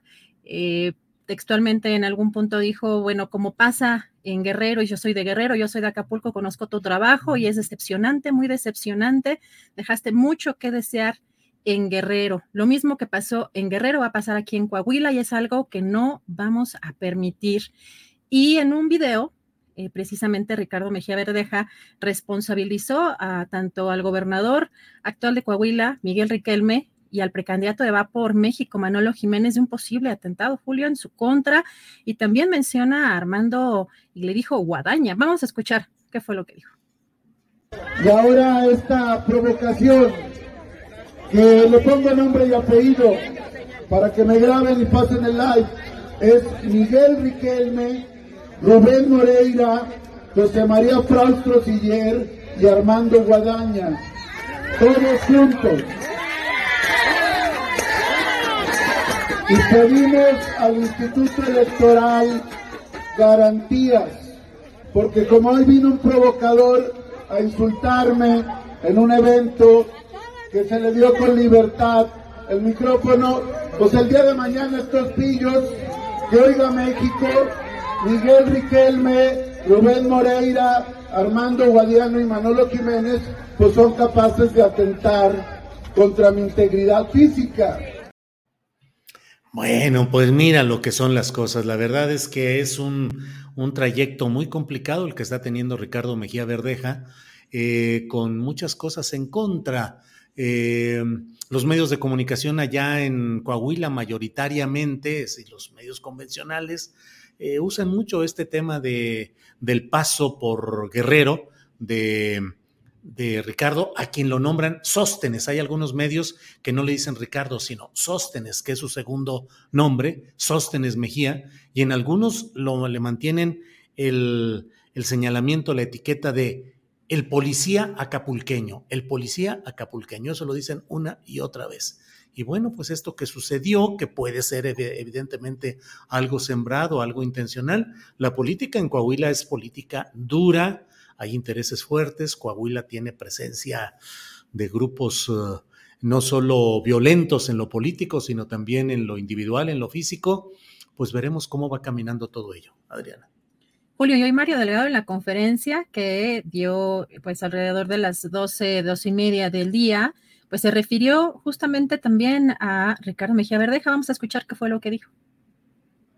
Pues que ojalá recapacitara, ojalá, ojalá, este, pues dejara cualquier tipo de complicidad eh, sospechosa y se sumara a la opción de terminar con el PRI, eh, de evitar que llegue el PRI a 100 años de saqueo en el Estado, que se sume a Armando Guadiana, que es quien va con toda la posibilidad de ser el próximo gobernador. Y lo mismo para el candidato del Verde, que nos ayuden a, a lograr el triunfo no tienen ninguna posibilidad ni, de sacar el registro. Entonces sería muy sospechoso que se mantuvieran en sus posturas cuando el sumarse aumentaría la posibilidad de triunfo. Y ahí sí, sin eh, ningún tipo de rencor. Bienvenidos. Nosotros debemos tener siempre eh, mucha paciencia, debemos tener eh, siempre una tolerancia al máximo cuando esa integración o esa suma permita lograr el cambio, permita lograr triunfos para nuestro movimiento. Así que no hard feelings, bienvenidos quienes quieran ayudarnos a cambiar. No, no, quien debe perdonar es la militancia, nosotros no, nosotros si, es, eh, si quiere sumar, eh, bienvenido. Yo, a mí no me he hecho nada, no hombre, si yo, mira, amor y paz para todos. Amor y paz, dice Mario Delgado, y luego no hard feelings, no rencores, no enojos. Lo que hablábamos, lo que le preguntábamos a eh, Juan Becerra Costa, Adriana, ¿cómo le hacen los políticos para apuñalarse, patearse, escupirse, luego dar la vuelta y abrazarse y decirse, hermano, bienvenido, no hay rencores, no hay problemas, ya estamos en el mismo barco, caminamos adelante y se dan otra vuelta y se agarran, se escupen y se dicen las peores cosas y luego regresan, no hard feelings, no hay rencor, no hay ninguna bronca. En fin, Adriana. Híjole, es que lo, por eso te digo que, que, pues para algunas personas participar en política sería imposible. O sea, en esas circunstancias, eh, híjole, sí está muy complicado el cómo cambian de parecer o el cómo, pues sí, yo digo que la, hipocresía es también parte de la, desde la constante de la política y algunas personas no, pues no, nomás no, no nos nace esa parte y pues vamos a ver qué más pasa en este proceso que se ve complejo en Coahuila, Julio, pero por otro lado, tampoco en el Partido del, eh, Revolucionario Institucional cantan malas rancheras, porque ayer, ¿verdad? Ayer vimos cómo Alito fue a reventar ahí la plenaria de en el Senado, no estaba invitado, no estaba en el programa, se había acordado, aunque tradicionalmente eh, se entiende que los eh, presidentes o los líderes nacionales de los partidos acudan a las plenarias, eh, pues por el, pues los conflictos que traen internos no estaba contemplado y se había acordado incluso una reunión a las seis de la tarde, pero con algunos senadores en particular. Llegó acompañado de Manuel Añorbe, el líder nacional del PRI, Alito Moreno, pero finalmente el coordinador de la bancada, Osorio Chong, pues terminó antes de tiempo esta, esta sesión y más tarde ofreció esta conferencia. Vamos a ver qué fue lo que dijo Soyocho. Alito eh, llegó de manera abrupta, eh, creo yo hasta irresponsable, eh, porque pues era un acuerdo de grupo parlamentario, él es presidente del PRI, no es dueño del PRI, él es presidente del PRI, no coordinador del grupo parlamentario en el Senado de la República del PRI. Y, bueno, pues eh, se decidió suspender la, la plenaria. Eh, sé que dijo que estaba invitado, ustedes conocieron el programa en el que eh, nunca estaba él inscrito. sí, se había dicho que buscaba una reunión por la tarde con las y los senadores. Por supuesto que yo dije que no tendría inconveniente. Se acordó que sería después de que terminara nuestra plenaria, eh, alrededor de las seis de la tarde. Y, y bueno, pues para variar, por si no les suena cotidiano o no recuerdan que esto se repite diariamente de él, no cumplió, faltó a la palabra y se presentó de manera abrupta. Pues mira, la verdad, eh, fíjate ya, Osorio Chong parece un estadista ante las irrupciones de chivo en cristalería que hace Alito Moreno. Bueno, de veras que son esas que dices, bueno, cómo van cambiando las cosas y cómo siguen los reacomodos. Ya veremos cuándo todo lo que se están diciendo en el PRI se convierte en una reunión de reconciliación y de abrazos y de apapachos verbales y todo, porque pues así están las cosas. En fin, Adriana. Julio, cambiando también un poco el tema, ya nos habíamos preguntado de pronto también dónde andaba Porfirio Muñoz Ledo que de pronto aparece. Y a mí me llamó la atención una entrevista que dio al Universal, Julio, porque una palabra, una frase que incluso el, consejero presidente del INE, Lorenzo Córdoba, pues después se, desdijo como que no estaba muy seguro de que era pues lo que quería decir a Dan Augusto, destazar que siempre sí, que siempre no. Bueno, ya está siendo utilizada también eh, para montarse sobre una dinámica o una narrativa, eh, pues que quizá no sea la más acertada. Fíjate lo que dice en esta entrevista, aseguró que este plan B de la reforma electoral es como la de un carnicero que pretende destazar al INE y dejar en manos de gobierno las elecciones. Y señala, destazar es palabra, esa palabra es de carnicero o de pozolero. Es una barbaridad. No hay nada más antidemocrático que se haya hecho en los últimos tiempos porque hemos ido ganando la democracia. Pero esto es un asalto, es un salto atrás en donde el gobierno se queda con el manejo de las elecciones. Y también dice, para finalizar, y digo pues, crear o impulsar esta narrativa, considera este plan B como un intento de golpe de Estado. Así que me llama mucho la atención después de que esa palabra el propio Lorenzo Córdoba no estaba seguro de si había sido pronunciada de manera literal, pues como un personaje como Porfirio Muñoz Ledo se monta en esta narrativa, Julio. Pues sí, resulta muy peculiar. Sí, destazar tiene un sentido eh, de tablajero, es decir, destazar es hacer pedacitos, trozos, una res muerta. Pero, pues la verdad es que Porfirio Muñoldedo se ha convertido ya en esta parte de su vida política en un hombre con un gran resentimiento y con una gran disposición para tratar de hacer juegos de palabra ingeniosos y olvidando su propia biografía, tratar de convertirse en un juez moral de lo que está pasando, cuando pues simplemente bastaría recordar, y ahora que se vino el episodio de La Bastida y de eh, eh, Cuauhtémoc Cárdenas, pues era recordar que cuando se dio la definición de la candidatura de la izquierda electoral en 2000 entre Cárdenas y Porfirio Muñoz Ledo, Muñoz Ledo renunció y se fue para ser candidato del PARM, que era un partido que se decía un partido satélite del gobierno, partido auténtico de la Revolución Democrática, y faltando dos semanas o 20 días para la elección, abandonó al PARM, los dejó colgados de la brocha y se sumó a la opción que con su verbo, verbo dijo que era la mejor, que era Vicente Fox, se pasó al PAN y luego lo hicieron embajador de México ante la Unión, Europea, un exilio dorado eh, con un montón de episodios incluso polémicos por allá. Así es que pues no es tampoco que Porfirio Muñoz tenga la gran autoridad moral para hacer este tipo de juicios, pero bueno, de todo está lleno hoy la política, Adriana.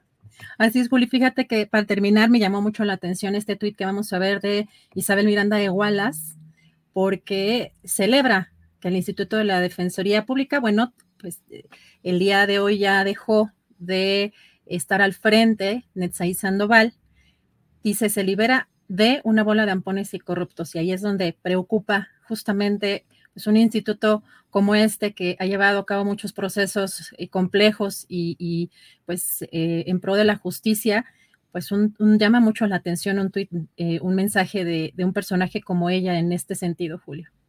Sí, resulta muy preocupante porque, pues lo digo yo, no lo dice nadie, o sea, lo voy a decir porque lo tuve frente a mí las evidencias que no eran publicables pero hubo amenazas de acción física directa contra Netzaí Sandoval, contra algunos de los miembros de su equipo, por parte de personajes relacionados con la banda de ex policías relacionados con la señora Miranda de Wallace.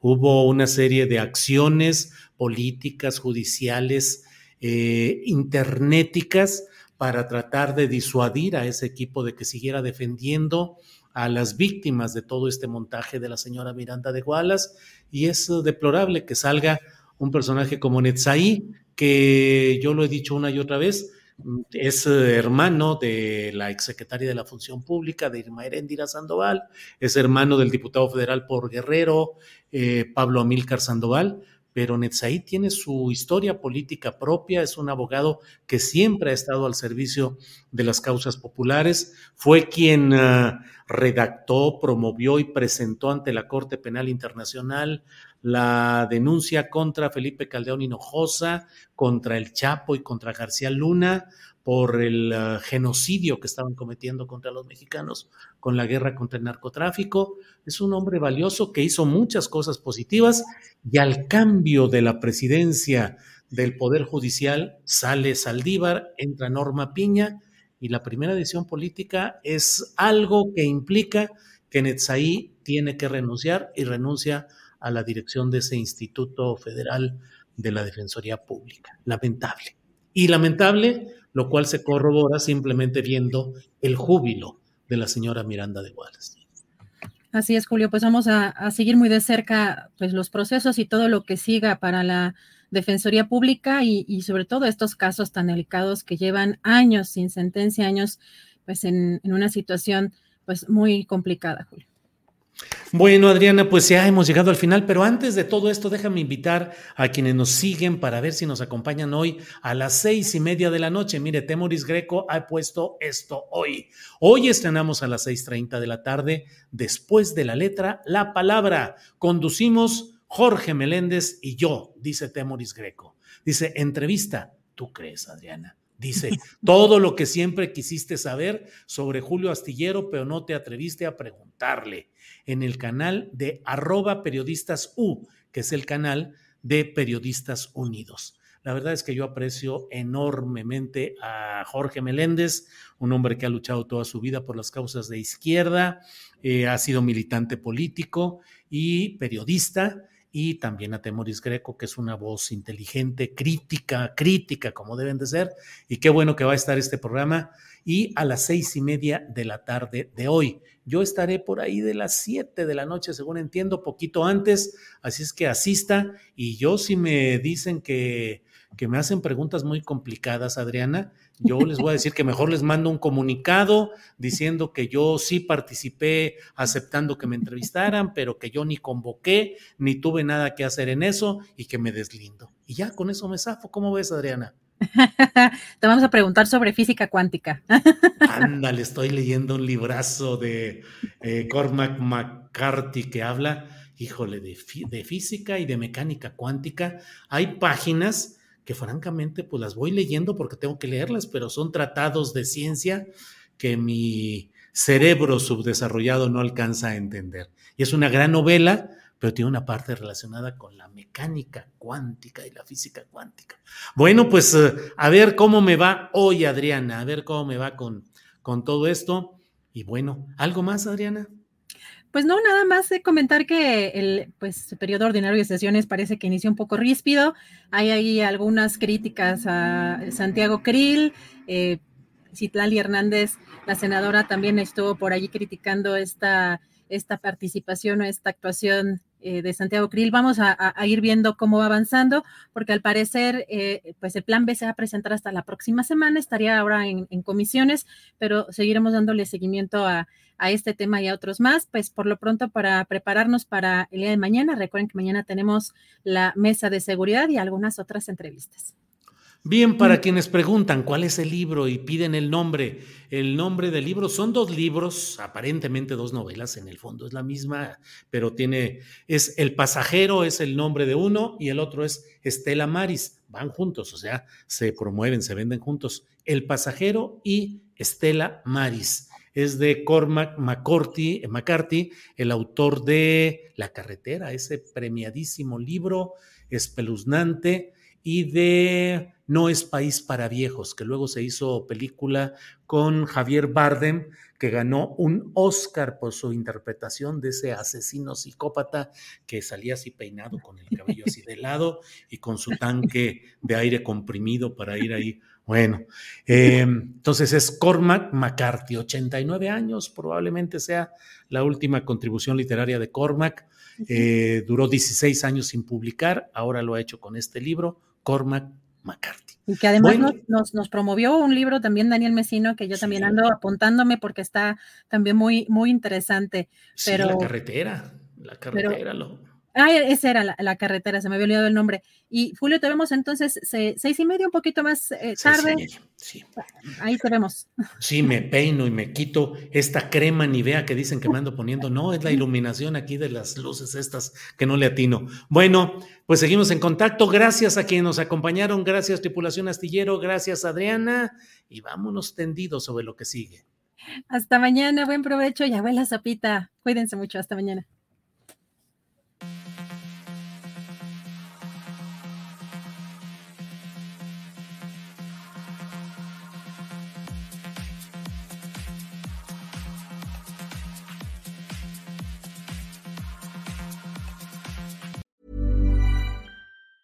Tired of ads barging into your favorite news podcasts?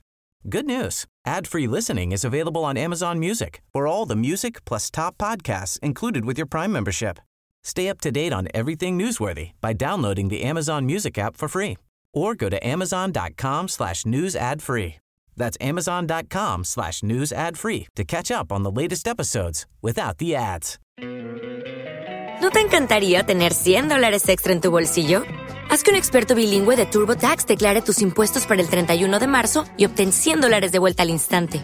Porque no importa cuáles hayan sido tus logros del año pasado, TurboTax hace que cuenten. Obtén 100 dólares de vuelta y tus impuestos con 100% de precisión. Solo con Intuit TurboTax. Debes declarar para el 31 de marzo. Crédito solo aplicable al costo de la presentación federal con TurboTax Full Service. Oferta sujeta a cambios o cancelación en cualquier momento.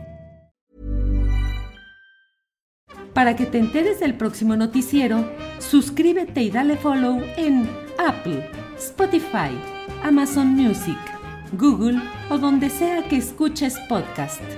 Te invitamos a visitar nuestra página julioastillero.com.